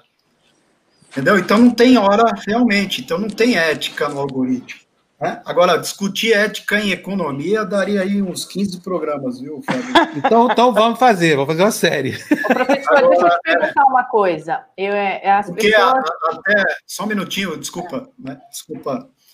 É, viu, pegando o gancho aí que a Bárbara lembrou do Ricardo e tal, os clássicos ingleses, né, que a gente chama de clássicos, né, não chama de liberais só, chama de clássicos, né, porque eles, eles continuam valendo algumas coisas, a ética deles era bem diferente, né? Porque o próprio Adam Smith aí que todo mundo discursa, o pai do Estado mínimo, sempre falou que segurança, saúde educação tem que estar na mão do Estado. Então a ética desses liberais era um pouquinho diferente de hoje. É isso aí. Bom, professor, ah, é sempre. Smith é, era o cara mais ético que existia. O outro livro dele é só sobre ética. Ele escreveu é, dois. O melhor, um o melhor livro, o melhor, é, o melhor livro dele, Bárbara, é a teoria dos sentimentos morais, porque para quem não sabe, o Adam Smith era um Exatamente. filósofo, não era. É. é muito melhor que história da riqueza é. das nações. Agora, Aliás, sem dúvida, e é um aí. livro precioso, porque sensacional, é, é precioso para quem quer entender. Para quem quer entender o que é o liberalismo e o liberalismo econômico, é um excelente livro, Teoria dos Sentimentos Morais. aliás, desculpa, eu desculpa, para o Fábio Panúzio, para o Fábio Panúzio, que é um ser ateu, é um super livro, porque é um livro que ensina todos os valores uh, morais e éticos sem mencionar Deus. No lugar de Deus, sabe o que, que eles colocam? Eles colocam a, tu, o teu, a tua consciência moral, que é aquele é o espectador oculto. Exato. Quem você, você age se, se ninguém estiver olhando. Se ninguém estiver olhando, o que, que você faria? Então, esse espectador oculto seria Deus. E você deveria ler esse livro, Fábio Panunzi, porque é tá maravilhoso. Ele já começou a acreditar um pouquinho em Muito Deus. Muito melhor do que o Adão. É. Ô, Fábio, Bem pouquinho mesmo. Fábio, a sua, a sua sorte, sua sorte como ateu é que você não vai, nenhum algoritmo vai mandar mensagem para você tentando vender vela. Não, olha, duas sortes. Primeiro, sendo ateu, eu não caio na lábia do Malafaia. Não voto no Bolsonaro e não vou para o inferno. É muito melhor. Essa é vantagem. É verdade. Olha, o cartão... Um dia que eu cortei a Amanda, a Amanda acho que tinha uma pergunta. A Marli, desculpa. A Marli, a Marli Não, eu só queria falar o seguinte: é, a gente vê aí o, o, o, crescimento em V, que eles ficam falando, que está retomando. É Agora, ninguém, é, ninguém fala numa coisa que, que deve ser o que seguraria um pouco 2021 dinheiro para as pessoas consumirem. Porque o que move a economia é o consumo. Vai acabar eh, o auxílio, todo o desemprego só cresce. O, o que, que eles deveriam fazer para botar Marli, dinheiro na roda? Fazer igual o Keynes. Metade da população Isso. enterra a garrafa e outra metade desenterra. É, essa é, essa tá lá no, no livro do Keynes realmente. Ô Marli, eu acho ótimo o que você falou, por isso que eu falo que às vezes não é muito bom entender de economia, porque quando a gente entende, a gente complica. Uhum. O que você falou é realmente o que tem que fazer. A questão é como fazer. É, no, meu, no meu entendimento, o único setor que vai puxar o PIB para 2021 vai ser o, o agrobusiness. Por enquanto é único, porque já está garantido as vendas por, por mercado externo do agrobusiness até metade do ano que vem. Graças à demanda chinesa que é o único país que vai crescer esse ano aqui acima do negativo, vai ser, vai ser a China. Então, tirando isso, por enquanto, eu não consigo ver nada. A última vez aqui eu falei que talvez teria que ter um plano de, de infraestrutura, né? Que por enquanto já foi tudo adiado para dezembro, eu não sei se vocês perceberam. O é, governo adiou é. tudo para dezembro. Bom, então, professor, é, é precisamos andar então, com o nosso só um segundinho, nosso... Fábio. Pois Esse não. negócio de V, W, é bom para dar discussão, tá? Mas na verdade é tudo chute. Porque a gente discute economia com os dados do passado reproduzindo para o futuro, só que o futuro muda, e aí a gente é. tem que mudar, né? Harvard, uma vez, fez, fez uma pesquisa, colocou 12 macacos e 12 analistas, e o índice de acerto dos macacos foi o maior. Então, é aqueles analistas que nunca acertam o dólar em janeiro para dezembro é. e nunca acertam a inflação nem o PIB, mas durante o caminho a realidade muda, os números mudam e as análises mudam. É, não previram o subprime, nada do que é importante para a humanidade os economistas conseguiram prever. É, todo caso, a, a, a Inglaterra cobrou na aluno do Business School, vocês não preveram o subprime. Exato. O, que, que você... Manfred, a gente, a gente prevê falando... o passado. Quando é igual. Você estava falando dos economistas, que não sei o que, que não sei o que lá, você estava falando, por acaso, do Delfim, e do Mendonça e desses caras assim tradicionais. De quem que você estava falando, Manfred? Vai, estamos aqui eu só falo, entre nós. Você estava criticando. Eu falo, quem? eu falo. Do Delfim não dá para falar porque o Delfim é um camaleão. Ele é muito esperto, ele muda conforme muda a realidade. Ah. Ele nunca se compromete. Mas eu estou falando de 80% dos economistas que você, se você acompanha um pouquinho, falam todo dia a mesma coisa. Exato. Bom, professor, vamos nessa. É um problema grave, né? É um problema grave. Desculpa aí, Fábio. Não, um abração. É ótimo ouvir isso. Eu preciso vir mais aqui para a gente poder se regozijar das suas. Um abraço para você, Fábio um Marli. Beijos, beijos, beijos. Tchau, professor. Obrigado. Gente, quero que. Olha, aí, ó, o Vitor está dizendo: resolver a questão ética depende de nós, consumidores, boicotar as empresas antiéticas é o caminho. É verdade. Alguém Isso é falou é verdade. aqui sobre a faca, né? acho que foi o Gottschalk, falou aqui para nós aqui a fa da faca não se exige ética, e sim do, do, do, ferreiro, é verdade. E tem aqui um comentário. Que bom comentário. Do, do Eurandi. Lindo. É, lindo comentário. O, o Eurandi mandou cincão aqui para gente. Eurandi, super obrigado. Está dizendo aqui, ó, é hora de voltar à função social das empresas, dar emprego. Esse Estado que é socialista para a empresa e capitalista para o povo precisa acabar. Exatamente. Exatamente isso. Grande. Esse, esse, exatamente isso. O Eurandi é assim que eu falo para ele. Há muitos e muitos anos eu falo isso para o Eurandi. Ó, faltou aqui, cadê o professor? Não está mais aqui, senão eu ia pedir para ele dar um salve para vocês, Pantera Negra. Fica para a próxima, tá? Ele está sempre aqui, a gente logo, logo está com ele de novo. Outro que está sempre aqui, quem é? João Capô Bianco, famoso Capô, maior ambientalista do mundo, aqui com a gente, parceiraço da TV. Gostou do maior do mundo? Pode Sim. não ser do mundo, tá? Porque tem o James Lovelock lá na Inglaterra, que eu nem sei se é mais o maior. Ainda é, não? Não é não, né? Lovelock caiu em desgraça, tadinho. Mas enfim, o João não caiu e é o que importa. Nós temos um programa com o João aqui toda quarta-feira ao meio-dia, chamado É Conexão. É um programa muito legal, daqui a pouquinho, é. E o João, faz questão dele aqui, porque o João é um cara que, assim, qualquer dúvida sobre o meio ambiente, eu toco o telefone dele de madrugada, não sei o que mais, ele adora. Ou seja, ele é um algoritmo sem ética. Ele é o meu liga algoritmo. Pra é, liga para você ele de é madrugada. É. É. Tudo bom, João? E tudo bem vocês aí, pessoal? Tudo é bom. João, me deram notícia que você estava você tava dialogando com, com o, o piromaníaco do Salles lá na, na, na rádio Jovem Pan, é verdade, não? Olha, foi um diálogo muito proveitoso. Imagina! Debatemos ideias incríveis. Tá, Eu tá imagino. Animadíssimo, você está animadíssimo. Não, ele, é uma, ele é uma pessoa assim que de uma é muito agradável, porque ele só fala coisas realmente muito interessantes, ele é uma pessoa muito esclarecida, conhece muito o assunto. Então, realmente, olha, eu nunca pensei que eu teria que agir feito um, sei lá o que, um maluco para poder impedir que aquele sujeito continuasse disseminando mentiras, inverdades, abobrinhas e coisas inacreditáveis. Agora, uhum. a abobrinha de hoje é mais séria do que a média, hein, João? Negócio assim, ah, eu só, minha responsabilidade é só 6% do Pantanal, é justamente onde não tem fogo. Não, não. E aí, João? Os outros 94. Não, não, é, é só 6% do Pantanal, né? E é o seguinte, e, e eu jogo produto químico em parque nacional, entendeu? E, e passo a boiada, e é isso aí, pô. É, eu faço aconteço. Realmente, é, o volume de, de loucura que nós estamos vendo é, é, é inadmissível. Se, se nós tivéssemos feito um cálculo de loucuras que poderiam acontecer no governo Bolsonaro, É, parece que minha imagem congelou, a impressão minha congelou é, minha Congelou, congelou, João. Congelou, congelou. Não, mas, mas as suas informações continuam quentes. Pode, então, é, pois é, não estou entendendo o que aconteceu. Você quer mas... sair e entrar? Sai e entra de novo. É, vou sair e entrar, um minuto. Vou sair e entrar. Isso.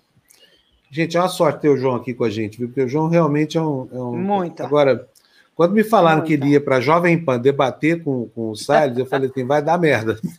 não pode, não dá. Simples, um comentário sucinto. Eu vai dar tive... merda. É que o Capô é, um, é um gentleman, né? É. Porque ele conseguiu é, esse diálogo. Se fosse qualquer um de nós três aqui, não durava um minuto. Inclusive, olha, gente, eu, dois casos que eu, tô, eu tenho que convidar. Eu sei porque é dever ético, a gente cumpre o dever ético aqui, mas tem que convidar o Russomano. Aliás, Mali, pode tocar o convite, viu? É, não, a gente já está atrás dele. Já está não, não, não, fica muito se demais, eu... não. Manda o convite lá, se não quiser falar. também tá ótimo. Pode, vai. Se você, se você falar para o Russomano que eu vou estar aqui, ele não vai vir. Não, mas e eu? Já deu problema. Já e deu eu? problema comigo. Lá na rádio, lá na rádio Bandeirantes, ele falou que parou a entrevista lá, disse que ia me dedar para o Johnny Saad. Olha só. E, e, depois dessa candidatura dele, ó, coisa é. da qual eu me falo um pouco, porque foi, foi preciso mesmo. É... Mas olha, Enfim, pior, é um cara. Pior do que ontem, vir um candidato e acusar uma pessoa. Um, que não está ali para se defender. Não, e sem provas, porque o cara não mostrou provas. A, a... Aliás, esse papo de pedofilia é, a gente tinha que ter, é. já veio. Acho Bom, hoje vamos ter conosco aqui o padre atrás. Júlio Lancelotti. Bom, eu pedi para separar é. os trechos para ele poder responder aquilo. Né? É. Mas você sabe que ele está puto, né, Bárbara, com a gente? É muito. Porque a gente não leu o plano de governo dele. Eu, eu não quero ler o plano ah, de claro, governo dele. Não, eu quero não, saber quem depois, é ele, qual é o caráter depois dele. Depois de falar um negócio desse, não tem plano de governo, tem. Falou que, era, é. que outra pessoa Olha, era pedófila. O, o João entrou no forno de micro-ondas lá e descongelou. Tá aí, lá, João, com a gente. Ô, João, continua falando, João. Do, do, como é que foi a experiência de, de confrontar esta, esta maravilhosa figura pública? Ricardo Salles, invenção dos tucanos, mas proveito total, usufruto bolsonariano. Como é que foi isso? Olha, para falar bem a verdade, foi muito ruim, porque mesmo que seja necessário fazer um, um debate complicado como esse, o fato é que é muito chato, né? muito desagradável você é. ter que é, debater assim. Né? É horrível, é horrível. Eu saí muito frustrado, sabe? Com uma certa é, sensação de que eu não tinha sido competente o suficiente para é, evitar aquela baixaria. Mas esse sentimento foi passando rápido quando eu comecei a receber literalmente centenas, na verdade milhares de mensagens de gente que eu conheço, gente que eu nunca ouvi falar, é, dizendo que era isso mesmo, que se sentiu representado, que alguém tinha que desmascarar esse sujeito. E... Então foi isso, foi uma coisa muito desagradável, mas o fato é que o nível de mentiras, impropriedades e, e argumentos absolutamente é, infundados que esse sujeito usa é, vai, vem num crescente, é, num crescente tão, tão intenso que eu, é, é, realmente chocante. Você vê, ontem mesmo ele soltou essa, essa abobrinha numa entrevista que ele deu para o jornal Globo, dizendo que é, lá na Califórnia está queimando, queimando muito mais que no Brasil e ninguém fala em retirar investimentos. Né? Cara, é uma loucura. Na Califórnia, se você entrar no site oficial de monitoramento uhum. de incêndio, coisa que a assessoria dele pode fazer, entendeu? Quer dizer, ou ele, ou ele não tem mais nem assessoria, ou ele não ouve assessoria, ou ele realmente é um, um grau de, de descolamento da realidade, porque, segundo os dados da Califórnia, até agora, desde o início do ano, eh, foram queimados 4,1 milhões de acres isso equivale a mais ou menos 16 mil quilômetros quadrados. Ora, só no Pantanal, nós já temos o dobro disso. Na Amazônia, quatro vezes isso. Sem falar do resto do Brasil. O volume de queimadas no Brasil todo é uma coisa inacreditável. Mas se a gente pegar só o Pantanal da Amazônia, a gente já vê que o, o atual ocupante do cargo de ministro de Estado do Meio Ambiente não tem nenhum compromisso com a verdade. Nenhum compromisso. Isso que é uma coisa absolutamente chocante. porque quem já esteve lá, e eu tive a oportunidade de estar lá, sabe que existe ali um conjunto de, de servidores altamente qualificados que produzem análises diárias, você recebe briefings diários sobre a realidade nacional e internacional. Você, quando ocupa esse cargo, você tem uma assessoria muito forte, muito importante. Então, realmente, gente, ou esse sujeito não se reúne, não ouve, não quer saber, provavelmente é isso, ou ele tem uma fé declarada, que também provavelmente é isso. É o primeiro caso que dois são dois casos prováveis que aparecem antagônicos, mas no caso dele não é, né? Eu estou muito impressionado com isso, sinceramente. É, é incrível, é incrível que nós, como país, como as instituições brasileiras, a justiça, não possam interferir é, num caso tão grave como esse. Realmente muito grave. O Capô, e ele, ele é de uma arrogância né, é, é, agressiva, né? Porque ele fala com as pessoas como se o que ele está falando ali é a verdade, absolutamente verdade, e ele sabe tudo. Não, mas essa é a estratégia dele, né? Marli? A estratégia dele é exatamente essa mesmo: é, é dar uma, um ar de que entende do assunto. Ele, ele é um sujeito que tem uma, um, um raciocínio bem organizado, ele fala de uma, de uma certa é, eloquência, digamos assim, né? E ele aposta nisso, ele aposta num, num discurso bem estruturado, porém vazio, né? Com uma série de, de, informações erradas, mas que para o público leigo, que não conhece o assunto, muitas vezes as pessoas ficam balançadas. Eu uhum. conheço pessoas que ficam na dúvida e me perguntam.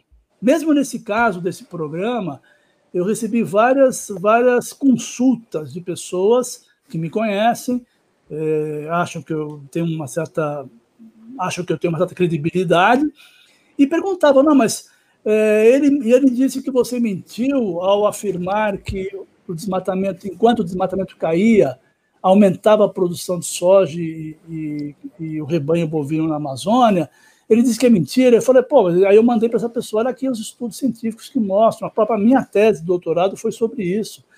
Então, é, tem N publicações que mostram isso. Né? Então, ele tem uma forma, uma postura que, de fato, é, engana. Né? É, é, é, incrível. Essa história, do, por exemplo, do, do boi bombeiro, sabe?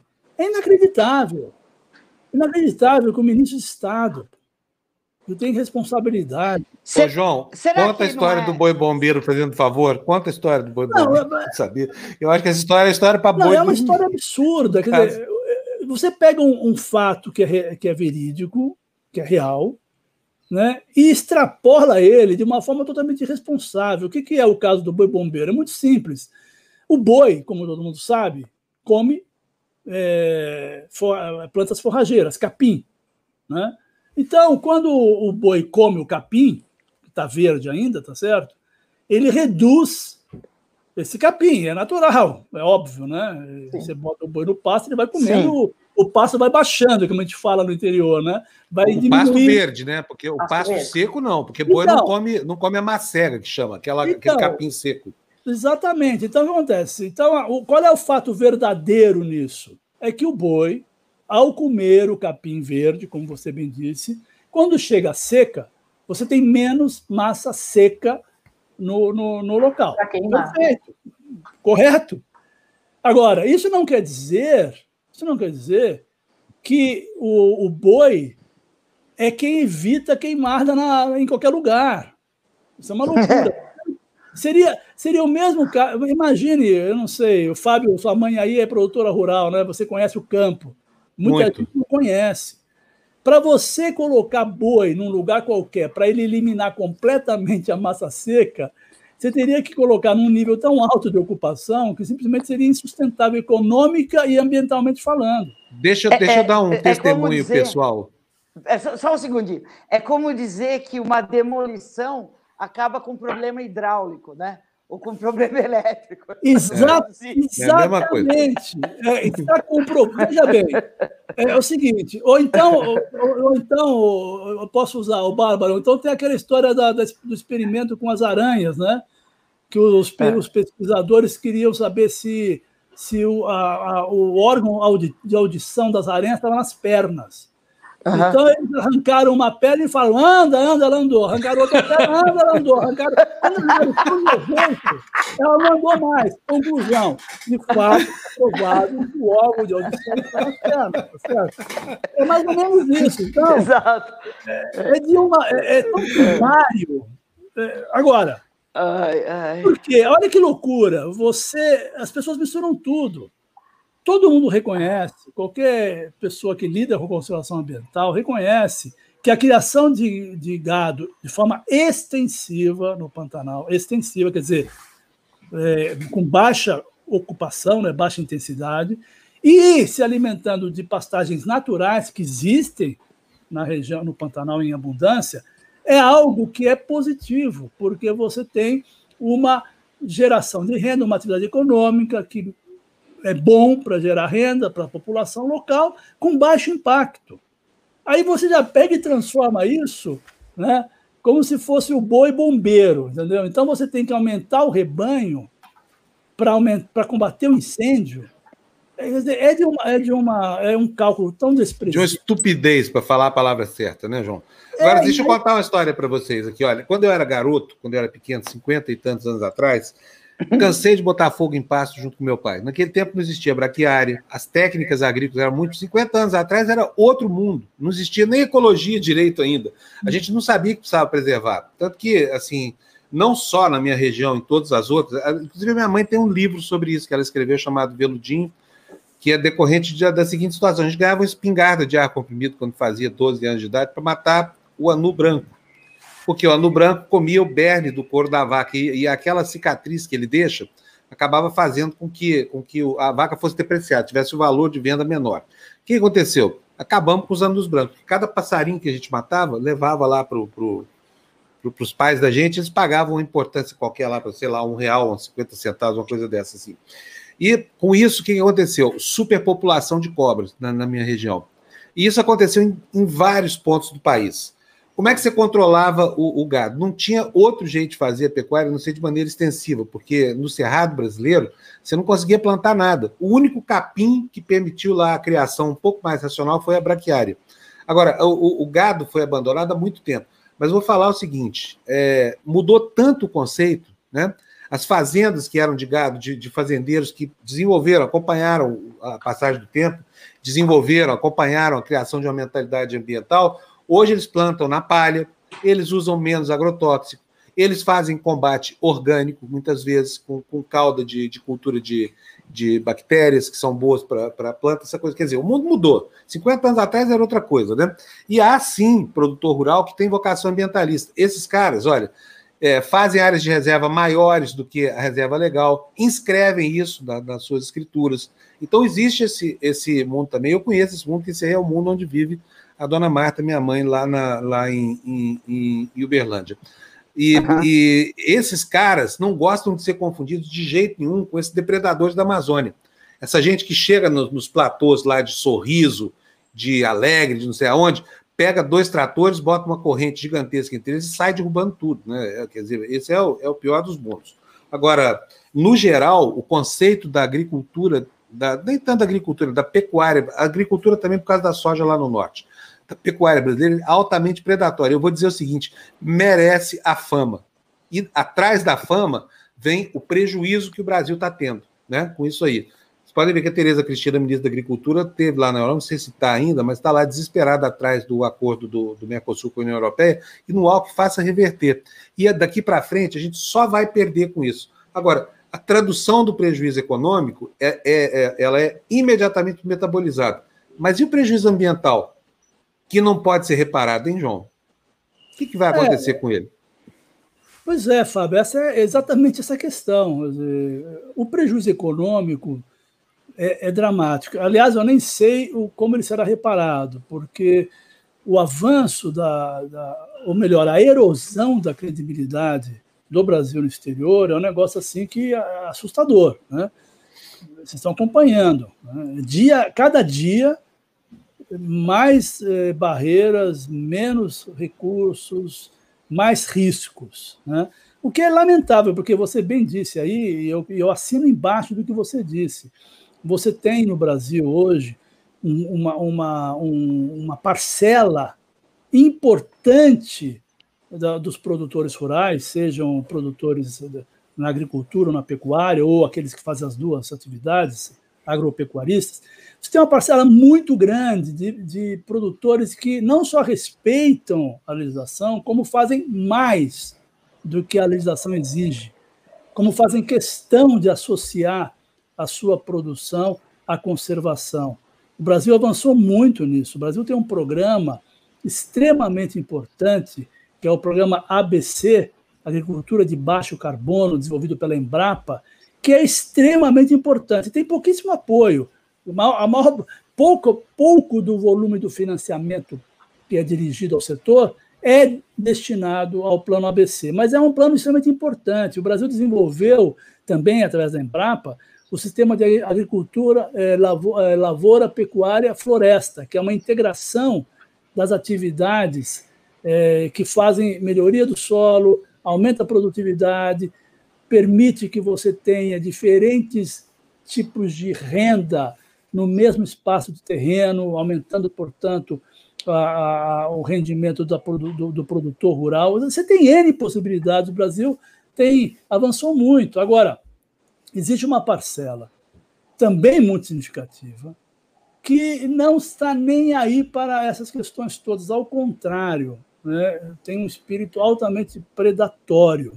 Eu entrevistei lá no É Conexão, Fábio e Bárbara e Mali, um, um, uma pessoa extremamente interessante vamos, o pessoal tem que ver esse, essa entrevista com o Mauro Lúcio Costa. O Mauro Lúcio é um pecuarista, um dos maiores pecuaristas da Amazônia. A área dele é em Tailândia, no Pará, próximo a Paragominas. E ele produz lá, é uma área enorme, produz muito gado lá há muito tempo, está há muitos anos na Amazônia. Ele foi, ele veio, ele, a origem dele é Minas Gerais, se mudou para lá já há muito tempo. E ele, na entrevista, tem uma hora que eu pergunto para ele objetivamente o seguinte: olha, o, o, presidente Bolsonaro, o ministro Carlos Salles, todo mundo disse que o desmatamento é cultural, que é... aí ele responde muito bem, ele fala assim, olha, é cultural coisa nenhuma. É, isso é mentira, o desmatamento é para ganhar dinheiro, mas não com a pecuária. Aí que está, não com a produção. O desmatamento que hoje abunda na Amazônia é para gerar para especulação imobiliária.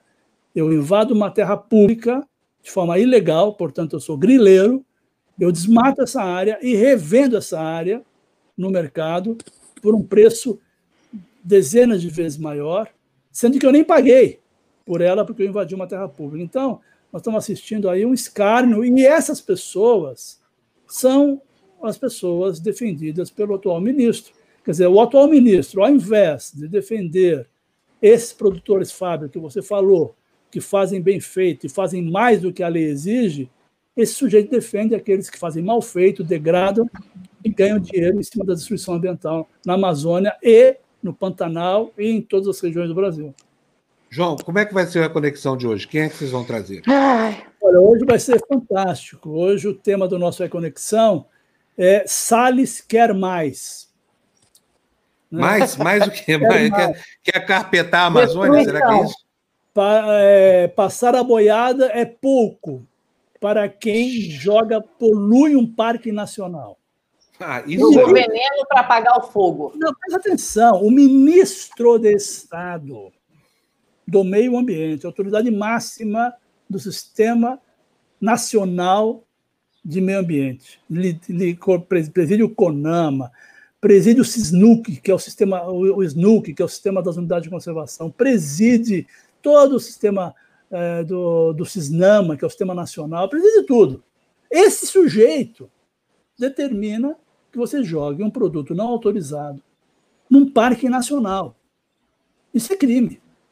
Qualquer cidadão que é invada é que... um parque nacional, qualquer cidadão que invada um parque nacional, que promova qualquer impacto num parque nacional, é crime. Com detenção prevista. Quem, quem que você acha que ele está? Quem que você acha que ele está ouvindo? Quem que ele, quem que inspira ele? Quem que é o mentor? Dele? Eu sei. O capiroto, o demônio, o capeta em pessoa. Não é possível. Porque não é possível não, ter tão pouco consciência. Gente. Mesmo Respeito o capeta. Mesmo, mesmo essas grandes empresas não, não, não estão de acordo, porque, porque não vai vender, porque não sei o quê, porque é péssimo de marketing. Quem que inspira esse sujeito, já que ele é muito cru no assunto? É, são as pessoas que acham que o, foi tudo, está tudo errado no Brasil, que, que tem a terra é plana que tem que ocupar a Amazônia, que a Amazônia que é uma balela, que o Brasil tem floresta demais, que as terras públicas são é, têm que ser apropriadas por cada um. É, são esses aí, esses aí que acham que tem que aumentar os pontos na carteira de motorista para poder passar em mais farol vermelho, né? Esses que acham que tem que acabar com a proibição, com a exigência de cadeirinha, né? É, para a criança no carro porque dá trabalho, tem que comprar cadeirinha e a criança que se vire. São essas pessoas, né? É inacreditável, né? É. Agora, é, é, é, esse programa de hoje, o tema quente desse, tem duas pessoas incríveis que vão participar conosco, eu junto com a, com a Ana Carolina Amaral, que é a, a ex-presidente do IBAMA, a Sueli, né? que foi presidente do IBAMA, inclusive no período em que foi emitida aquela nota que é a nota técnica desrecomendando o uso deste produto eh, de retardamento de fogo, né? e também o Rodrigo Agostinho, que é um deputado de altíssimo padrão, um cara excelente, e que preside a Comissão de Meio Ambiente do, da Câmara dos Deputados. Então, nós vamos discutir isso, quer dizer, até onde vai, ou melhor, até onde nós vamos deixar ir a erosão da, da, da, política ambiental brasileira, da gestão ambiental brasileira, da legislação ambiental brasileira, do desrespeito à, à questão ambiental no Brasil. Então, nós vamos deixar isso avançar. Né? Acho que esse que é o debate. Eu espero que as pessoas que estão assistindo aqui hoje, agora, participem, façam perguntas, manifestem. Nós temos que é, pôr um paradeiro nisso. Realmente, o, o grau. E, e, o que, que os deputados estão falando? O que, que os deputados estão é, tomando alguma é, providência? Então, você tem, Bárbara, você tem lá, é, inclusive, pedido de impeachment, né, subscrito por deputados, um, um, um grupo expressivo de deputados de vários partidos subscreveram um pedido de impeachment que está tramitando no, na justiça né? O Ministério Público eh, entrou com, com, com um pedido de afastamento imediato do, do ministro. Tem vários, várias uh, iniciativas tramitando, mas com uma morosidade tremenda. Realmente, é, é, o Fábio disse uma, uma, uma questão aqui importante. A questão econômica, o impacto é grave, prejudica muito, causa muito dano, mas de alguma forma a gente pode tentar recuperar isso. A degradação a gente não recupera. Nós estamos perdendo áreas extremamente importantes numa velocidade inimaginável. Ninguém poderia imaginar um avanço tão acelerado da degradação no Brasil, em pleno século XXI, sem que nada esteja sendo feito. Esse é o problema. Ah, mas as queimadas na Amazônia, tudo é culpa do governo? Claro que não.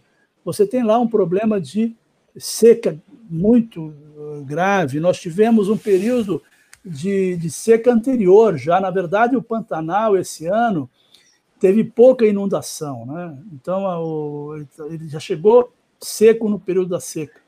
E pouca chuva agravou o problema. Então, é claro que você tem um ambiente é, absolutamente negativo. Agora, o, qual é o papel do governo? Né? É atuar preventivamente. O papel do governo é se organizar. O Brasil possui sistemas de informação, de, de avaliação e de, de cenários meteorológicos altamente sofisticados. O governo já sabia, tinha todas as informações para saber que teria que enfrentar um período de seca grave no Pantanal. Deveria ter se antecipado, deveria ter proibido as queimadas controladas lá no início do ano. Não fez, só fez em julho. Deveria ter colocado os brigadistas solicitados pelo IBAMA e pelo ICMBio em campo já a partir de fevereiro. Não fez atrasou em mais de quatro meses a contratação dos brigadistas, né? não coordenou, não montou um, um, um, gabinete de crise, não se, não orientou os estados, não articulou as forças do estado da sociedade. Ao contrário, vocês viram, quando o pessoal lá que se mobilizou para apagar o incêndio no Parque Nacional uh, da Chapada dos Veadeiros, que foi um trabalho de mutirão enorme, o pessoal fez vaquinha, rifa, juntou dinheiro, combustível, ah. tudo, fez de tudo, se, se matou para ajudar a combater o incêndio, ajudar o ICMBio, que é um órgão público federal, super desprestigiado pelo uhum. atual ministro. O que o ministro falou desse pessoal, vocês viram, né? Aham, uhum. vimos. Chamou, chamou esse pessoal de maconheiro. É. É, tá, tá babaca esse Ricardo Salles aí.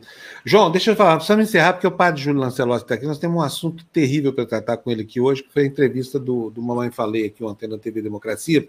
Ó, o, o E-Conexão começa ao meio-dia. Eu coloquei na área de comentários o link para o programa do João, tá bom, gente? É importantíssimo. Ele e, e, a, e a Ana Amaral, Ana Carolina Amaral, assistam, é muito bom esse programa, é importantíssimo. Então, estou chamando vocês, vamos aumentar a audiência, bombar isso, divulguem aí nas redes sociais, porque é muito importante o conteúdo desse programa, é bom demais da conta, é bom para a gente se posicionar em relação a essa problemática ambiental aí, tá, João?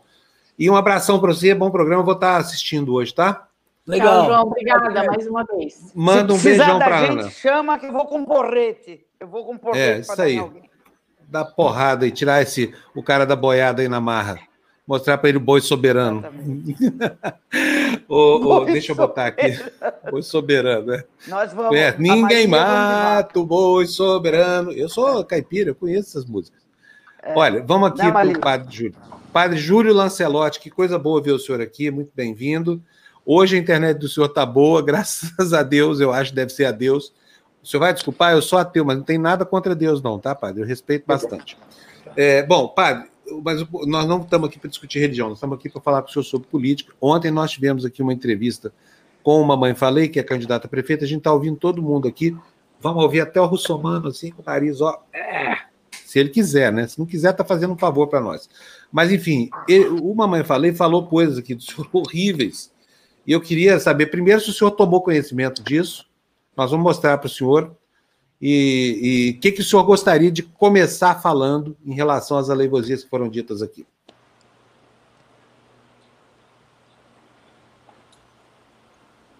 Padre Júlio, o senhor ouviu? Sim, eu, eu, eu não, não ouvi o que ele falou, não tomei conhecimento. Nós vamos colocar aqui para o senhor. O senhor quer começar isso já? Eu quero que o senhor saiba que a gente tem muito respeito pelo seu trabalho aqui, viu, padre? Que a gente entende Sim. esse trabalho como absolutamente necessário eu acompanho o senhor há, há décadas já, eu sei o que o senhor fez ali. Ô, Fernando, põe no ponto aí para nós o, o trecho. É, é, o primeiro, né? Mas está aí como trecho 2. Vamos lá. A tarja está cobrindo o rosto do, do padre, Júlio. A, a nossa então, peraí, vamos, vamos mudar de lugar aqui. Peraí. Vamos, vamos Foi no meu lugar. Isso, boa, obrigado. Missão dada, missão cumprida. Vamos lá, padre. Olha, boa. eu quero, espero que o senhor tenha estômago, tá? Para ouvir isso aí que o senhor vai ouvir. Vamos lá. Eu já conheço a, a o Júlio Lancelotti, eu vou tentar aqui evitar chamá-lo de padre, porque ele se esconde atrás de uma instituição muito respeitada, que é a Igreja Católica, né, que inclusive, antes dos anos 50, antes de existir Ministério da Saúde no Brasil, quem fazia a acolhida dessas pessoas eram justamente as instituições religiosas, e as Santas Casas eram as, as principais delas. Ele se esconde atrás de um título desse uh, para fazer coisas que eu discordo veementemente, tá? Eu não acho nem um pouco certo né? O Júlio Lancelotti defender esses movimentos como o MTST, ele defender a Craco Resiste, ele dá uma sopa e um cobertor é, para a pessoa na Praça da Sé e fala para o cara, ó, se vira aí para ver o que você vai fazer a partir de então. Eu sou totalmente contrário a, a, essas políticas de centralização de equipamento social e gasto de dinheiro público para o assistencialismo mais barato que existe, que é você escravizar as pessoas através de comida. Essa é mais, essa é mais tranquila, viu, padre? Então, essa aí é, é, não tem aí um ataque frontal, não. Mas eu quero que o senhor responda, tá? Nós vamos mostrar todos os trechos para o senhor. Você pode mostrar todos, se quiser. O senhor quer responder a esse, não? Acho não. que é melhor a gente ir um por um, sabe? Não quer, não, né? Fernando, põe o, o trecho seguinte. É gravíssimo isso aqui. Eu quero que o senhor preste bastante atenção, porque eu tenho certeza que o senhor vai querer responder. Vamos lá. De, deixa o padre prestar atenção aqui, Fernando. Vamos lá. Pode botar. O que acontece é o seguinte, Fábio, inclusive vou revelar vo a vocês aqui em primeira mão, é, eu recebi, é, é, e eu vou confesso que eu fiquei atônito com o que aconteceu, eu recebi é, uma denúncia muito grave sobre o Júlio Lancelotti uma denúncia de pedofilia, né? E é uma denúncia que consta, inclusive, com vídeos. Então, eu não estou falando algo da boca para fora, eu não estou falando aqui que eu vi, que o primo, que o irmão de não sei quem me disse, né? Uh, eu realmente recebi uma denúncia com vídeos uh, de pedofilia envolvendo esse nome. Portanto, eu vou me preservar, falar um pouco mais sobre isso agora. Eu estou consultando meus advogados, já fui ao Ministério Público para ver como que resolve esse problema, mas uh, eu peço para que todo mundo que é verdadeiramente São Paulo dá uma volta ali no Cambuci, Vila Prudente, Moca, Ipiranga, converse com as pessoas que moram nesses bairros há mais de 20, 30 anos e pergunte a opinião dessas pessoas sobre o Júlio Lancelotti. Né? O Júlio Lancelotti, ele atrapalha as ações da polícia, ele, ele, a meu ver, ele usa pessoas em situação de vulnerabilidade para ser capa de revista, Tá? Então, eu sou totalmente contra as ações que o Júlio Lancelotti uh, promove, e mais do que isso, eu duvido, inclusive, da moralidade desse senhor. Palavra toda com o senhor, Padre já, né? Não precisa mais nada, né? É. Bom, ele tem, se ele tem todas essas questões, eu acho que a gente tem que respeitar a opinião de cada um, a posição de cada um, e quem acusa cabe o ônus da prova e de mostrar as provas do que ele disse. Eu não vou fazer nenhum ataque a ele, nenhum ataque a ninguém. Eu acho que nós estamos vivendo num tempo em que é, essas coisas é, as pessoas falam e precisam, então, assumir a responsabilidade do que falam. Mas, padre, é, com todo respeito, padre Júlio, é, bom dia. É, é o seguinte: ele é um candidato à Prefeitura de São Paulo. O senhor é praticamente uma instituição nessa cidade. Isso é uma questão política é muito importante, porque o senhor representa um modo é, uma, o senhor representa princípios que devem ser defendidos e o ataque que ele fez é de uma gravidade muito grande, inclusive porque é um ataque que é, é, é bastante fácil de fazer a Igreja Católica, né? E, e eu acho que não, não pode ser deixado assim impunemente ele no meio de uma conversa é, para milhares de pessoas, ou talvez não tantas milhares, porque nós ainda estamos engatinhando, mas ele falou publicamente, ele fez um ataque gravíssimo ao senhor, e eu acho que a gente precisa é, é, tomar uma providência, porque é, é, não dá mais. É, eu vejo que o Lula, quando ele começou a processar as pessoas que falavam que o filho dele isso, que a mulher dele aquilo, as pessoas, o Chico Buarque também, as pessoas começaram a a parar com isso. Eu acho que tem que ter uma resposta, Padre Júlio. Eu acho que se o senhor não quer, se o senhor não quer processá-lo, alguém deve processá-lo. Alguém deve, porque isso não pode mais. Não pode mais é, as pessoas chegarem e falar. Eu tenho aqui, sabe, um, um uma fita cassete, sei lá eu, e eu fui, eu vou para o Ministério Público, eu já pedi para o Ministério Público tomar providência, e ele joga no meio de uma conversa, e aí ele fala assim, não, mas sabe, eu duvido dele moralmente, vai ali na rua, no, no, não sei aonde, você pergunta, faz uma fofoca ali no meio da rua. É inadmissível isso, padre, porque tem muita gente que acredita no que esse homem está falando dessa maneira. Isso é, é uma imoralidade. É, eu acredito que ele tomou as providências, dizendo que levou ao Ministério Público. Então, o Ministério Público, com certeza, vai investigar, vai verificar e vai ver a autenticidade.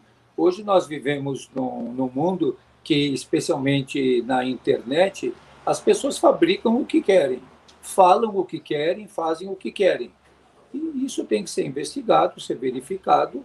E eh, eu não sabia dessa fala dele, então, isso a gente passa também para os advogados para que vejam o que é que ele está dizendo, a que, ao que ele está se referindo. É, a, a Bel disse aí agora há pouco para nós. É, André, põe de novo o comentário dela. A, a Bel é, é, uma pessoa amiga aqui da nossa comunidade, hoje é, inclusive a nossa coordenadora aqui da nossa comunidade esse mês. Ela está dizendo não deveriam colocar esse candidato novamente na tela, mas a gente precisa mostrar para o padre para que ele possa saber o que foi dito, para que ele confronte essa, essa coisa, viu, Bel? É, só por isso. A gente não quer dar cartaz isso, nenhum para isso, não. Não, não estamos endossando. Não, mas não é só isso. Ele é candidato à Prefeitura de São Paulo e a gente não pode cancelá-lo. A gente tem que dar visibilidade porque ele falou e nós temos que denunciar. E nós temos, inclusive, eu acho que a gente deveria fazer o contrário. A gente devia mostrar, sim, e bastante, e pedir quem é que se eh, dispõe a defender o padre Júlio e a processar, porque o padre Júlio vai usar os advogados dele, mas todos nós aqui poderíamos também acionar advogados e entrar contra esse candidato. E isso vai constar na campanha dele. Eu, por exemplo, me disponho a pegar amigos meus que são advogados e entrar com uma denúncia contra esse senhor. Eu também, Bárbara. Não sei se, não sei se isso seria uma boa ideia. O que, que o senhor acha, padre? Olha, eu não sei, acho que é alguma coisa que, que ele colocou e colocou dessa forma, e ele disse que entregou ao Ministério Público, eu acredito que então o Ministério Público vai investigar, vai verificar, e todos nós, ou com outros advogados, ou com aqueles com quem eu tenho contato, podemos perguntar e acompanhar isso para verificar do que se trata, do que, que ele está falando. Eu tenho certeza que não vai faltar advogado para defender o padre Júlio, né? Mas, enfim, Inclusive não acabou Papa, ainda. Né? Inclusive o Papa que ah, eu ia perguntar, padre. padre Júlio, bom dia para o senhor. É, um, nem queria deixar aqui um abraço enorme para o senhor, agradecer por tudo que o senhor faz nas ruas, na comunidade, na Cracolândia, e queria saber dessa história do Papa. Então, Como no, é sábado, no sábado que eu recebi esse telefonema, que apareceu com o identificador não é, sem identificador de chamada e quando aparece assim normalmente são jornalistas que estão ligando. E eu atendi e, e a voz perguntou é Padre Júlio? Eu disse sim. Não tinha reconhecido ainda. E depois disse parle italiano ou habla castelhano? Eu disse due e aí que ele disse, sou no Papa Francesco. Aí ah, ele mesmo ligou para o senhor? Ele, é? pessoa, é. ele que estava lá, não foi a secretária do Vaticano, não? Não, não. foi, foi ele. O senhor mesmo. sabe que nós temos uma correspondente aqui, que é a Gina Marques, ela já inclusive entrevistou o senhor aqui, é vizinha dele. Deve ter sido a Gina. Ela, Papa, liga para o Padre Júlio lá no Brasil. Ah. Não, não, claro, mas não é, o senhor, o, o, que, como é que, como é que o senhor, o senhor achou que era trote, o senhor achou que era ele, o senhor Não, quando ele Como é que foi a emoção? Que como é que então, ele disse ao Papa Francesco, eu percebi que era ele, reconheci a voz, e na hora respondi Santità. E como eu respondi em italiano, falando Santità, e aí ele continuou falando em italiano, dizendo que tinha recebido minha carta, as fotografias que eu mandei, e é, ele perguntou para mim como é seu dia, e eu disse para ele como era o dia, e disse que o importante era conviver com a população de rua, ele disse que era muito importante isso, que eu continuasse, se ele sabia das dificuldades, que tivesse coragem de continuar é, esse tipo de, de convivência, que não desanimasse e que pedisse ao povo da rua que rezasse por ele e que manifestasse ao povo da rua que tinha muito amor e carinho por eles. E o, ele padre, agora, assim, o padre, o padre deve ter, ter sido assim, vou repetir a cena aqui. Toca o telefone, Alô, é o Papa Bergoglio, não sei o que mais, aí Santita, brum. Mas, Imagina mas, como é que é receber um telefonema do Papa. sabia que o senhor está... Ele sabe o que, que o senhor está passando, os ataques que o senhor sofre. O senhor havia a ele, não? Eu disse para ele das dificuldades, dos desafios que, que nós vivemos, é, não em tantos detalhes. É, eu mandei muitas fotos para ele das atividades com a população de rua e com essa convivência. Então, foi mais isso que, que eu passei para o Papa. É, e no domingo, no Ângelos, ele voltou a citar o trabalho do, do senhor, né? Sim, voltou. É, ele foi, foi muito bacana. Referir, só que ele tinha um padre italiano. Né? Eu sou ítalo-brasileiro porque meus bisavós que são italianos. Mas Bom, Lancelotti, tenho... é, Lancelotti não, não tem nada de brasileiro, então é, é tá é. certo. Ele também, ele é de, do Piemonte, do lado da cidade dos meus pais. É, a tipo é piemontese. 30 quilômetros. Ele é piemontese, Bergoglio de Alessandria. Então é bem do lado da cidade dos meus pais. Gente, ô, ô, Padre Júlio, deixa eu dizer uma coisa para você. Tem mais dois, três. Eu vou colocar só um, o outro não tem relevância. Então não, não tem por que dar. Mas eu vou colocar mais um aqui. Esse, felizmente, não tem a gravidade disso tudo que foi dito aqui, mas merece sim uma resposta se o senhor quiser dar. Fernando, põe no, no, no, no ponto aí o trecho número 4, por favor. É o penúltimo, tá? Vamos, isso, beleza, vamos lá. Nós temos uma situação, uma situação, aqui que não é dicotômica. É papel do Estado tirar as pessoas da rua e cuidar para que essas pessoas não morram de fome e frio? Sim, isso é uma coisa. Passo dois. É o que o Júlio Lancelotti faz? Não.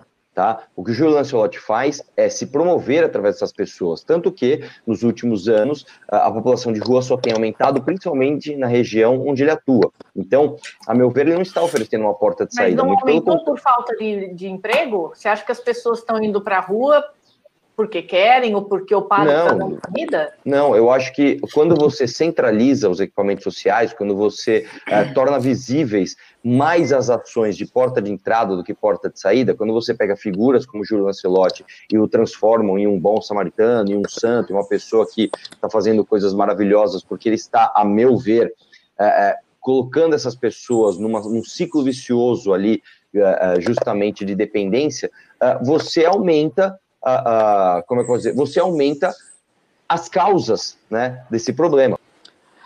Não tem lógica nenhuma o que ele falou, mas tudo bem. Não, ele, ele falou, padre, isso foi, foi para mim, assim, para mim aquilo ali foi, foi a cereja do bolo. Ele disse que o problema da Cracolândia é a centralização, que o senhor promove uma centralização e que a Cracolândia é, deveria não estar centralizada ali. Aí eu perguntei, ele está propondo, então, uma Cracolândia para o bairro, é isso? Exato. Não, foi isso que ele propôs. É mais ou menos isso. Exatamente isso que ele propôs. Tem toda a razão, Mali. Vamos lá, Padre. O senhor acha que é miséria ali? A Cracolândia está aumentando porque o senhor distribui comida lá no centro da cidade ou não? É, exato. Essa é uma explicação a sua, a sua generosidade. mais é, de fenômeno que as pessoas veem e que fica uma coisa meio do senso comum. Uma pergunta que sempre eu faço é como é que a droga chega na Cracolândia? Como é que aquilo se mantém? Aquilo se mantém porque alguém está ganhando em cima disso, porque há um lucro, porque senão aquilo não se manteria. Aquilo é um negócio, por isso que se mantém. A droga chega lá como? Ela nasce no chão, ela chove lá na Cracolândia, ela vem do ralo, é, a Cracolândia é toda cercada por é, aparato de segurança, tanto da Polícia Militar quanto é, da Guarda Civil Metropolitana, além dos seguranças particulares das grandes empresas que atuam naquela região. Como é que a droga chega lá? Se a droga não chegasse lá, a questão lá não é tanto o alimento que chega, mas a droga que está lá, que é comercializada. Alguém ganha muito com aquilo. Aquilo é um negócio dentro de uma sociedade que funciona como a nossa, um negócio desse não funcionaria se não tivesse é, oferta e procura. Então, ali há uma oferta e uma procura. Ali há câmeras de, de segurança para todo lado. A própria Polícia Civil acompanha e conhece muito bem tudo aquilo. Então, eles sabem como é que chega aquela droga ali. Todos conhecem. Ali tem todo um esquema de funcionamento. E acho que é isso que tem que ser visto. O tráfico, a corrupção, o crime organizado que mantém essa situação. Agora, Engraçado, ele não, ele não falou nada. É, ele não falou nada sobre isso, não foi falado. Só se falou sobre. Aliás, o problema da Cracolândia, segundo esse senhor, é o senhor. O senhor é o é. grande problema da Cracolândia, não é o crack. Estão fumando o Padre Júlio. É, eu também, eu nem atuo diretamente na Cracolândia. Nós temos ações articuladas com vários grupos na Cracolândia. Lá está a Igreja Bola de Neve, que tem uma atuação direta, que inclusive tem a própria igreja ali, a pastora Nildes, que também da Igreja do Evangelho Quadrangular, que também é, convive ali diretamente com a população em situação de rua. Nós é, temos articulação com o Pastor do Pão, que é um gari que também está ali sempre presente na Cracolândia, e temos alguns grupos da Igreja Católica que também convivem e acompanham os irmãos que estão ali. Eu já celebrei várias vezes a missa lá na, na Cracolândia, mas é, aquilo existe independente da nossa vontade. Se fosse pela nossa vontade, aquilo não existiria mais. É, quantos governos vocês já acompanharam que decretaram o fim da Cracolândia, que já disseram que a Cracolândia não existia mais. E, no entanto, eles continuam lá. E o número não é, é menor. O número se mantém, às vezes aumenta, às vezes diminui, por vários fatores. As ações de repressão, de violência contra a Cracolândia estão sempre presentes. É, se repetem várias vezes no ano e em diferentes governos. E se mostrou não eficaz, porque continua lá. Será que eles continuam lá levando tiro de borracha só por causa de uma comida, de um cobertor? O que, que é. existe ali? O que, que existe ali? Olha que beleza de comentários aqui. Cadê aquele, aquele comentário? Gente, aqui as coisas somem com uma, com uma velocidade, mas alguém escreveu é. aqui. Eu preciso localizar aqui, peraí. Vinícius. Ih, agora que não deu mesmo. Mas é o seguinte: alguém falou assim: cheire Vinícius, fume Júlio. É isso aí. Olha, gente, droga no Brasil não vai se resolver com polícia nem com nada disso, nem com falta de bom senso, viu? É outro claro. caminho. E, ô padre, olha, eu queria saber o seguinte: Descreve para a gente o trabalho que o senhor faz lá na Cracolândia, só para que não reste dúvida a respeito da sua atuação. Qual que é a atuação da sua igreja lá, junto àquela população miserável da Cracolândia? Olha, o que nós temos é, são ações com grupos ligados à Igreja Católica, como a Missão Belém, que hoje tem mais de 2 mil pessoas acolhidas nas casas e muitos que vieram da Cracolândia. Nós temos a Aliança de Misericórdia também nessa ação, a Fraternidade Caminho, que também é, acolhe muitas pessoas. Nós temos os, os, grupos da Mensagem de Paz e outros grupos ligados à Casa de Oração, que acolhem as pessoas que estão na Cracolândia e que uh, levam para as residências, que são residências de convívio, onde as pessoas fazem todo um caminho de recuperação. Existem várias propostas diferentes em relação à população da Cracolândia umas que são de redução de danos, outras que são de abstinência completa. Algumas, eh, alguns grupos religiosos trabalham mais na linha da abstinência completa, como a Cristolândia da, da Igreja Batista, que eu tenho, sempre acompanhei o grupo da, da Cristolândia, e outros grupos, como da Igreja Bola de Neve. A nossa atuação é de convivência com as pessoas e da possibilidade de acolher aqueles que querem ser acolhidos para fazerem um caminho. Muitos conseguem é, fazer um novo caminho na sua existência, outros não conseguem, têm mais dificuldade.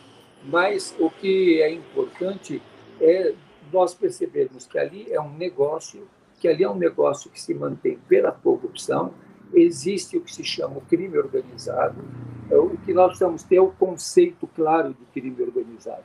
Crime organizado não é quando o que comanda o crime tem WhatsApp, ou tem secretário, ou recebe e-mail. Crime organizado, por definição, é o crime que se comete com a participação de agentes do Estado. Então, é isso que precisa ser combatido, não só lá, São Paulo tem mais de 30 cracolândias. Então, é isso que tem que mobilizar as ações para que essas pessoas tenham é, suas questões encaminhadas. Agora, imaginar que só lá que se usa crack, lá é o que se vê, lá é uma cena pública de uso de crack.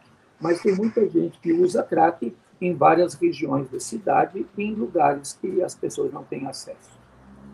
Padre, olha, eu queria ter, ter mais, desculpa, Maria, mas eu tenho uma pergunta urgente para ele. Seguinte, então se eu deixar de ser ateu, eu vou ficar calmo assim, igual o senhor, para responder certas coisas, não? porque se o senhor me disser que sim, é capaz de eu ir aí pedir a minha crisma, porque batizado eu fui, com meio de contrabando, assim, para uma tia que pegou a não, gente. Não, Fábio, você tem que ser muito evoluído para chegar no Padre Júlio. Não, não quero, não, não estou querendo. Então, o Padre Júlio é santo, é outra coisa. Estou querendo saber do meu caso, Padre, porque eu estou né, a um passo do. do, né, do... O importante não é ser ateu ou crente, o importante é ser humanizado. Yes. é isso que, que é a questão, é ser humano.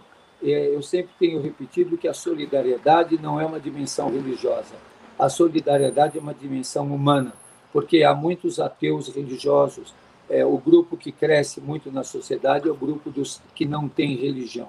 Então, nós não podemos achar que os religiosos são os detentores da solidariedade. A solidariedade é uma dimensão humana que tem que ser vivenciada por todos nós que vivemos essa condição. Nossa, que resposta viu, maravilhosa. Padre, eu já, eu já, teste, já testemunhei vários atos de compaixão desse aqui que está aqui em cima, viu? Então ele já está, ao menos ele está no, no, purgatório. Para chegar no comandante Colim com tapete vermelho, bala de hortelã, ainda falta. Mas tá, purgatório está tá de tá bom tamanho para mim. Purgatório, purgatório uns dois, três dias, um fim de semana, assim, ainda tá bom. Ainda tá. Júlio, eu queria saber uma coisa, duas coisas, na verdade. É, na pandemia, como, é, se a população de rua é, aumentou muito, se o senhor viu muitos casos de pessoas doentes com a Covid. E outra coisa, o que, que o senhor acha da internação compulsória desse, desses viciados? Então, na pandemia se agravou, porque já desde o golpe que derrubou a presidenta Dilma, houve um aumento da miséria, do desemprego, um desarranjo econômico.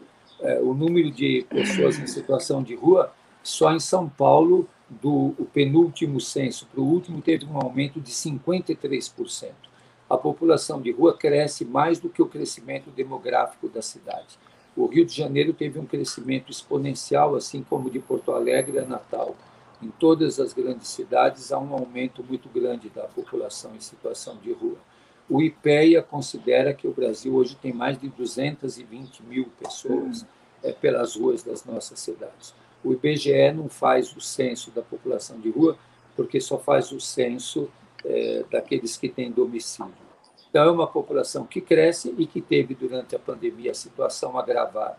Só um centro de convivência aqui da Moca, que tem mais de 25 anos, é, antes da pandemia, passavam por lá pela primeira vez 8 mil pessoas por mês.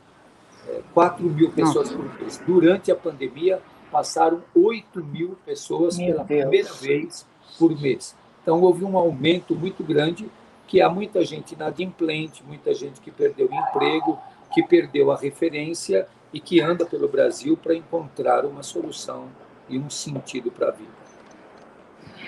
Padre Júlio, olha, eu quero agradecer a internação compulsória, até quando alguns é, dizem se eu for prefeito, se eu for prefeita, eu vou propor a internação compulsória.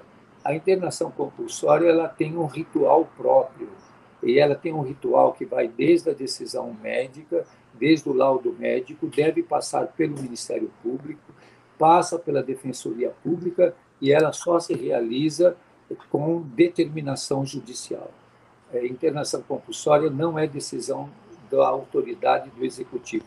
A internação compulsória é uma decisão judicial.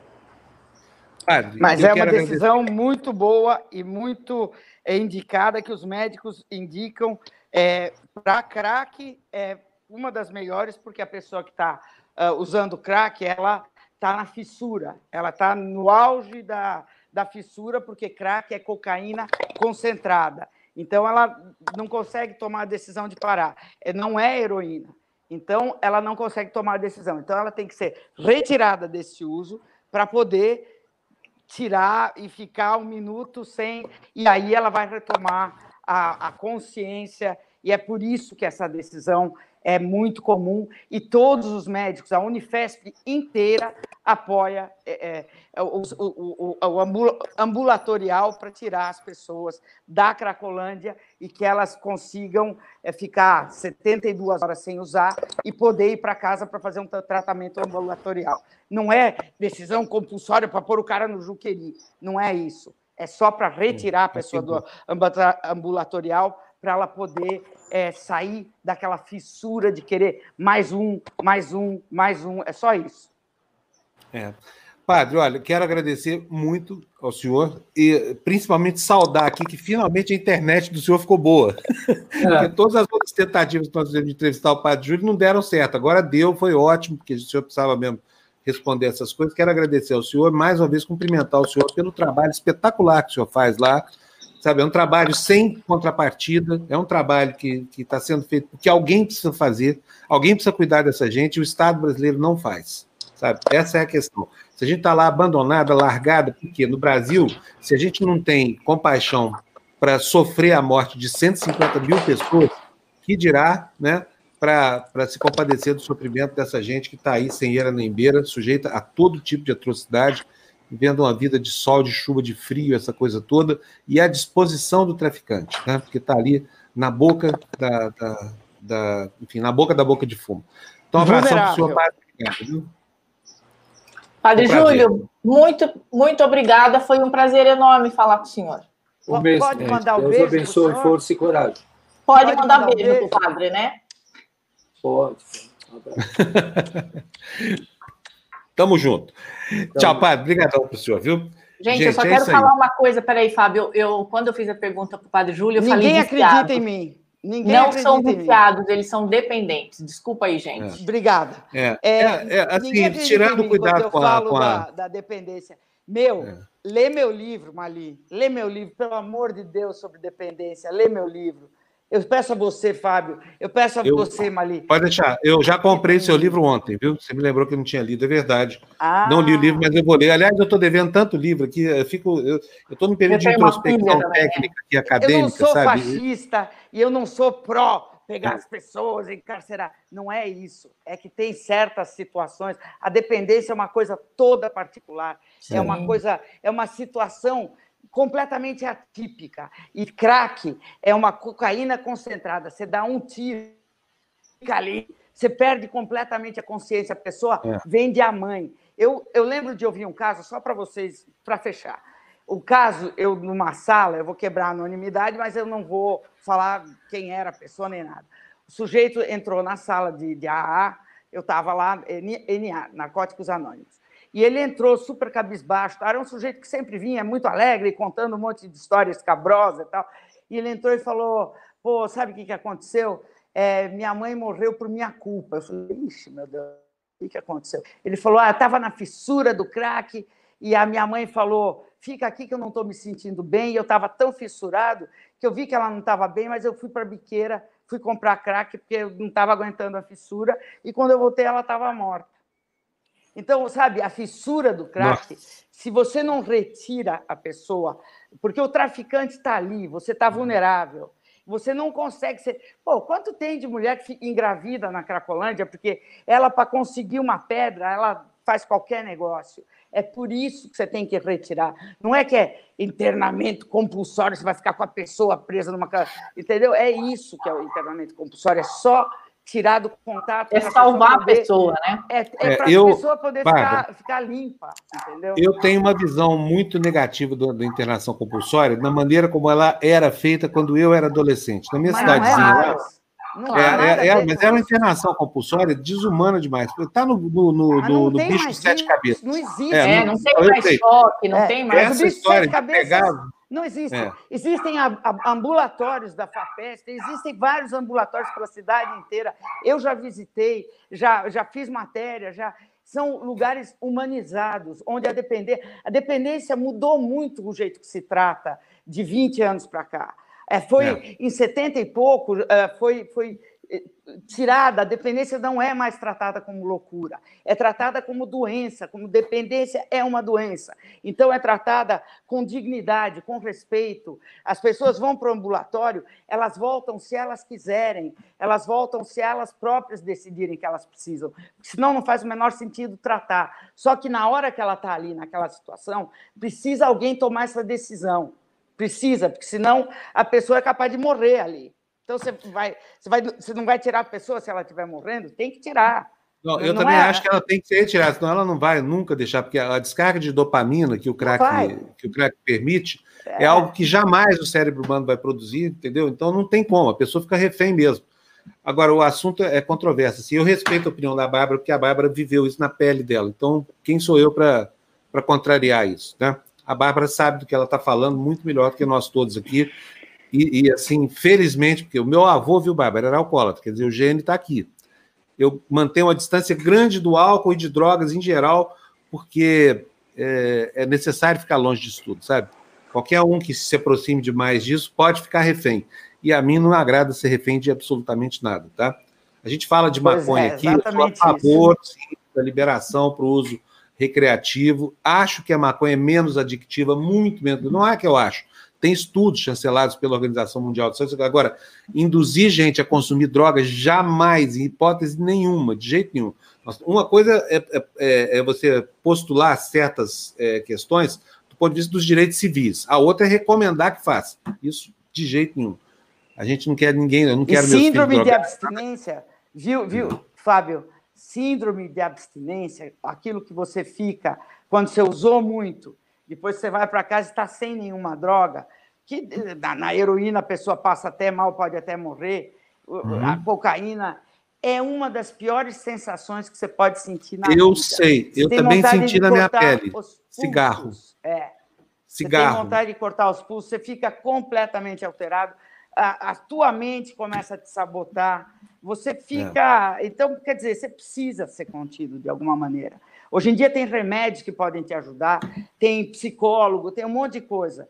E o próprio Estado brasileiro te, te, te dá mil maneiras de te ajudar. Então, Agora, Bárbara, temos que usá-las. Eu sou totalmente contra essa indústria em que se transformaram.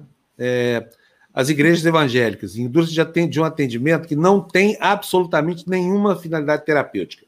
A finalidade é só tirar dinheiro mesmo, entregar as pessoas e maltratá-las muitas vezes. Mas depois a gente discutir isso, porque isso aqui vale é, tem, horas tem, e horas tem de discussão. Tem oportunismo, né? mas também você tem que pensar o seguinte, que quando o, o AA foi fundado, era o Bill e o Bob conversando, o Bill era um, um, é, um médico e o Bob era um investidor da Bolsa de Valores, que no crack de 29 ele perdeu tudo, eles eram muito uh, iluminados, esses dois, e eles escreveram para o Jung, que estava lá na Europa fazendo alguns, uh, algumas tentativas, e o Jung, aquela coisa espiritual tal, ele estava tentando com gente, com religião, usar com religião, tentar. Uh, e o Jung tinha tido muito sucesso com gente é, que era dependente, problema com droga, com bebida, com cocaína.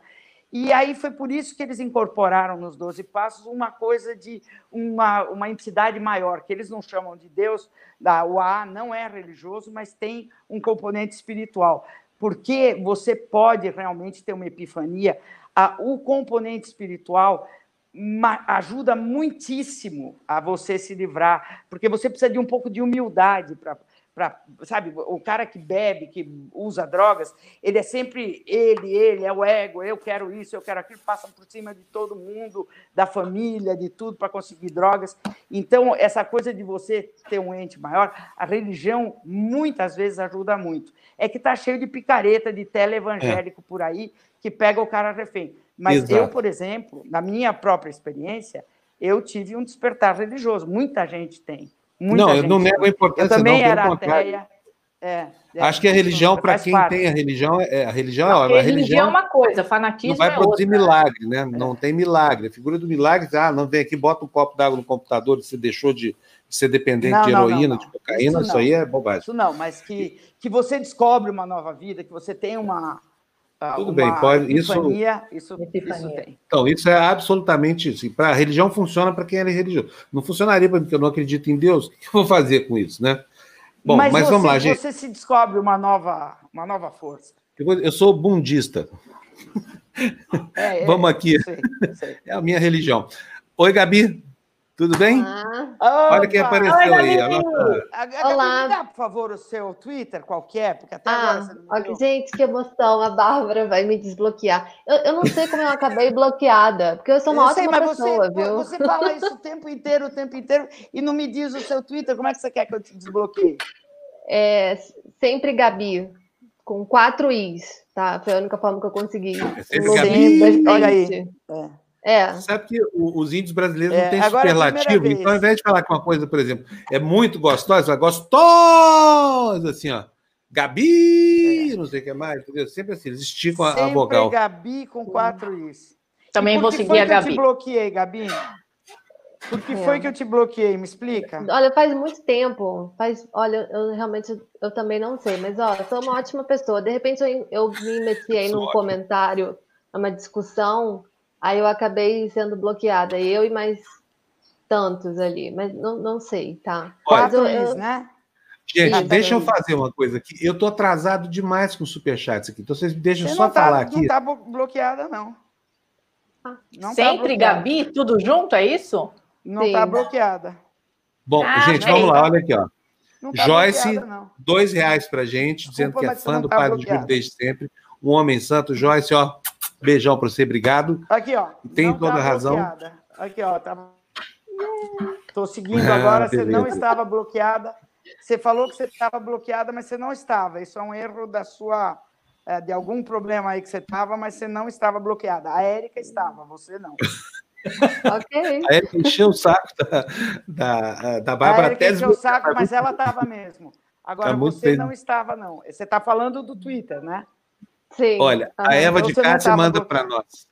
A Eva de Cássia manda cincão para gente, falando assim: por mais padres Lancelotes, a gente endossa e agradece pelos mil views é, que é o correspondente da monetização. Tá bom, Eva? Brigadíssimo.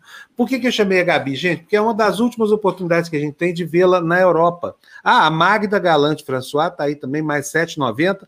Não pediu nada, não falou nada, só mandou um superchat pra gente. Magda, penhoradamente agradecemos. Marlene do Rosário mandou 15 reais aqui, tá perguntando para a gente o que dizer sobre vocês. São humanos de verdade, gratidão. Humano é você que nos manda aqui essa fortuna. Obrigado, viu, Marlene? Estamos aqui à sua disposição Muitíssimo obrigado. Gente, voltando aqui a Gabi, hoje é a última oportunidade de vê-la lá ainda, da Espanha, porque amanhã ela vai arrumar as malas, né? Amanhã, quinta-feira, é véspera de vir para o Brasil, provavelmente ela não vai poder falar com a gente lá. Então a gente está tá dizendo que ela se tornou uma espécie de símbolo aqui da nossa audiência pelo esforço dela, pela força de vontade. Eu não canso de repetir aqui: a Gabi, filha de uma empregada doméstica e de um porteiro de um prédio na zona sul do Rio de Janeiro, conseguiu cursar fazer uma universidade, uma escola privada, por mérito dela, e de lá ela ganhou o mundo. Foi parar na Universidade de Navarra. E fez o mestrado, aí ganhou seis meses lá na Europa, foi para Barcelona, que era o sonho dela, mas a coisa não andou, né, Gabi? Não virou aí em Barcelona, né? Não rolou o estádio. É, nada infelizmente, disso, né? não, porque ah, eu falei até no despertador que ah, o governo ia é, repensar o, a abertura de restaurantes, o funcionamento né, de restaurantes e bares, mas infelizmente já foi, já foi decretado que vão fechar. Né? Ah, só, as pessoas agora só vão, só vão poder comprar comida para levar, sim, pedir comida a domicílio mesmo. Isso, isso e... na Catalunha ou em toda a Espanha? Não, na Catalunha na Catalunha, né? É, porque aí tem, tem o turismo, essa coisa toda, né? Quer, dizer, a Espanha tem, inteira tem o turismo, mas aí é muito, uma região muito turística, né? E fica bem na divisa, bem na fronteira do país, né? Com a França, né? Mas é, agora no Natal, não volta? É, Gabi, é, são por 15 dias. 15 dias e é, e aí depois eles podem voltar, aí vai fazer medidas mais flexíveis e tal. Mas o problema é que foi um erro voltar a volta às aulas, que a volta às aulas foi em é. setembro e agora Sim. em outubro, 15 de outubro, né? É, já vai aí já vai já vai ter que começar a fazer medidas mais restritivas. As universidades vão voltar a ter aula online, é, as lojas vão diminuir muito a, a presença do, do, do, público, né? Então, em 30%, quer dizer, é, é muito complicado, 30%. Se, uma loja é pequenininha, só vai entrar uma pessoa. Sim. Olha, Posso é, contar dizer... uma coisa de rapidinho? Você tem que ir embora já, tem que ir embora. Tem que ir embora correndo? Não, não, não? tem, não. Nós temos, nós temos então, mais então, cinco então minutos, senão a gente um começa a atropelar o João. É, no sábado foi meu aniversário, eu fiz 63 anos malditos. E aí eu ganhei da minha cunhada uma daquelas sandálias Birkenstock, tá? Aí eu não gostei da sandália, ela estava me incomodando o meu dedão do pé e aí eu fui trocar ontem no shopping, eu fui trocar a sandália. Chego na loja da Birkenstock, na, na, na, no shopping, é uma loja pequena, entro, a moça pede para que eu sa saísse, eu e outra senhora, porque tinha duas, duas outras pessoas na loja. Ela falou: por favor, vocês podem sair, porque já a capacidade máxima. Falei, tudo bem, tá? Fui eu e a outra senhora, fomos para fora. Nisso chegou um outro senhor, a gente falou: olha, vamos fazer uma fila aqui e tal. Nisso chegam duas peruas, daquelas peruas clássicas do shopping center Iguatemi. Vocês sabem do que, que eu estou falando. Você sabe, Gabi, né? Você não conhece o shopping aquela que vai, vai com a bolsinha Chanel. Mas aquela, aquela, sabe, sabe com quem está falando? Aí elas entram na loja, a vendedora fala: Ó, minha senhora, tá a mesma coisa, e ela fala assim: Ah, não, mas tinha que ter uma pessoa aqui na porta para falar isso. Agora eu já entrei e vou ficar aqui. Eu olhei aquilo, eu falei: O que, que eu faço? Bárbara, vou lá xingar a mulher, não vou xingar a mulher. Falei: Não, vou chamar. Fui lá, chamei o segurança, voltei com o segurança, e com o segurança do meu lado, falei: É aquela perua ali! Nesse tom que eu estou falando agora. É aquela folgada ali que acha que é dona de tudo, ela veio aqui, não, ela acha que não está no meio de uma pandemia, e aí já fiz um escândalo. Essa ela não tem bom senso, ela é daquelas bolsonaristas que acha que não tem pandemia. E aí já deu. Aí todo mundo fora da loja, já assim. Daí a mulher já ia retrucar, ela ficou meio assim. Daí a outra moça que foi para fora da loja junto comigo falou: Você é aquela jornalista, né? Eu falei: Sim, sou aquela jornalista. aí já deu um, um bafafá. Que daí, na próxima vez que ela pensar em fazer isso, ela vai falar: pode ter uma louca igual daquela outra vez, então é melhor eu não fazer, né? Então eu falei, é, provavelmente. Ela já vai chegar na próxima isso? vez que ela fizer a performance, ela vai chegar na loja perguntando: escuta, a Bárbara Gans é cliente. Porque, sinceramente, ah, não tem um cara aqui na porta, então eu vou entrar botar todo mundo em risco, é, é porque ela quer. Foda-se a fila, né? Porque ela é. Foda-se a fila, foda-se a vendedora, humilhou a vendedora. Daí eu já falei, é a típica perua, sabe com quem está falando, que estaciona em fila dupla, ppp, papapá. Aí já foi o repertório inteiro. Vocês acham que eu fiz bem? Gabriela, você acha que eu fiz bem? Ótimo. Eu, ah. eu não faria isso porque eu sou um pouco tímida. Mas Sei. assim, eu, mas eu, eu super admiro. Sim. Bom, gente, deixa eu falar. Eu preciso amarrar a Gabi num compromisso aqui. Eu quero saber o Opa. seguinte: uma, uma, parte grande do sucesso dela se deve à persistência e à, à coragem dos pais dela. Né? O pai dela, Sim. porteiro, é onde? É Ipanema, né, Gabi? Uhum. Que rua que é que é o prédio? É Rua Barão da Torre. Ah, na Barão ah. da Torre. A Barão da Torre é pequenininha, é uma rua que fica assim, é. paralela à praia. E meu irmão morava lá na Barão da Torre. É, é, o, é o filé mignon do Leblon, onde a família dela tá. A família pobre que é. veio lá, pau de arara, essa coisa toda, ganharam a vida com muita dignidade, ele como porteiro, a mãe como faxineira. A mãe não pôde ainda falar com a gente aqui, por quê? Porque ela trabalha, ela não pode parar. Então deve ser. Uhum. Eu, se morasse no Rio, Sei. contratava a mãe da Gabi, viu? Sinceramente, para ser minha faxineira, porque ela deve ser.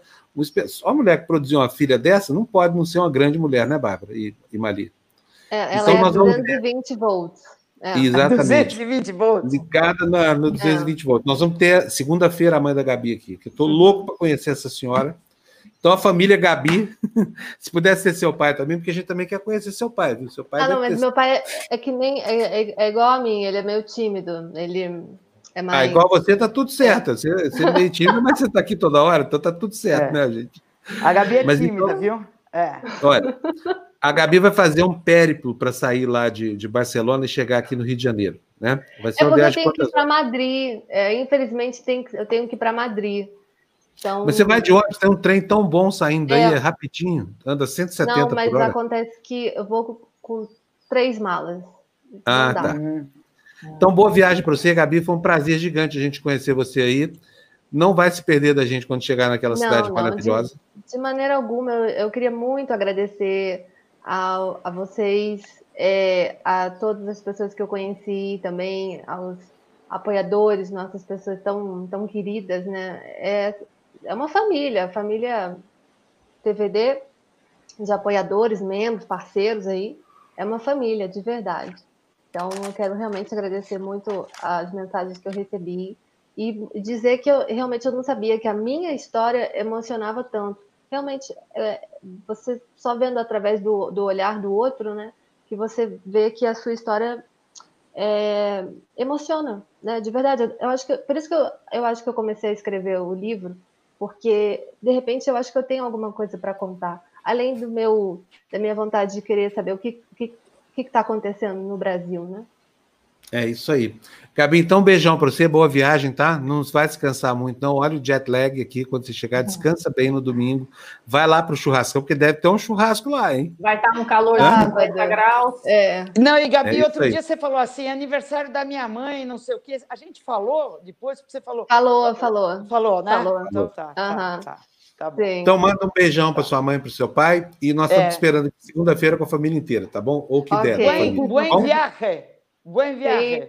E olha, e é seguinte, Adiós. Adiós. ainda que adiós. seja a, a, a Catalunha sem bares, também não é lá essas coisas, né? Ah, imagina. É, Parque Güell. Não, é uma cidade Parque bonita. Güell. Ó, Você não pode sair de casa, não pode beber, a mesma coisa que está aqui no meu apartamento. Fazer o quê? Ah, ô, mas, mas lá tem Não, é igualzinho. Lá tem Igualzinho. Gaudí, tem andar na Tem rua Gaudí, com aquela é. beleza. Ó, a, a, É lindo a- aqui. ó, Andréia tá puxando nossa orelha aí, que tem doação que a gente não leu ainda, e o capô tá chegando. Então vamos lá, Mali, Tá bom, agradece vambora, você aí, a vambora. Eliane. ó. Eliane, Olha, Eliane Matoso, Gabi, muito obrigada, muito, muito, Gabi. muito obrigada. Vai com Deus, viu? A Miriam Moema Loss, 20 reais, muito obrigadíssima. muitas graças. E tem o Anderson, tá aqui, olha, o Anderson, Anderson também. 90, super. Muito obrigado, da mesma Muito forma. obrigada, Anderson. Vocês E são maravilhosos Por que com a gente. 1,90? Por que, que já não arredonda para dois? Desculpa, É, que acho que é porque- deve Eu acho que é o padrão do YouTube, do sticker. Ah, Já André, é aparece deve ser imposto. Deve ser imposto, né? E a General, Marlene Rosário, que nos mandou 15 reais. é. Opa! Está dizendo Olha, uma coisa muito legal. Obrigada, Marlene. Dizer o que Marlene sobre Rosário, vocês? cadê o Humanos de verdade. Gente, olha, brigadão para vocês todos. Cadê a nossa general? Ela tá aqui. Vou botar ela na roda e esperar ela abrir a câmera aqui. Porque... Aí, Oi. apareceu! A generala para mandar nós Tudo embora. bem? aqui. Eu já o tinha beijão ido para o E-Conexão, que a gente está atrasado. Tá bom, então vamos Tá bom. deixar o pessoal. Ô, ô. Érica, para de mendigar. Mas Eu o que- Já te tirei do castigo e você agora pedindo para eu te seguir? Isso é uma infâmia, Érica. Infâmia. Ah, Aposto que ela virou- vai seguir, quer ver só? E ó, Luiz Tadeu Santos, você é um super, você é amoroso demais, porque toda hora você está ajudando a divulgar, põe, escreve tudo direitinho. E, e- e divulga também que ontem teve um impacto de gerações com o Pondé, que foi maravilhoso. Teve um monte de gente indo embora falando, ai, não aguento ouvir o Pondé. Não, isso é bobagem. Isso- As pessoas não É, sabem aproveitar. O Pondé é espetacular. Gente, 11h57. Tchau. Fomos. Tchau, Bye bye para vocês. Tchau. Venceu a generala mais uma vez. Tchau, tchau, tchau, tchau, Tchau. tchau.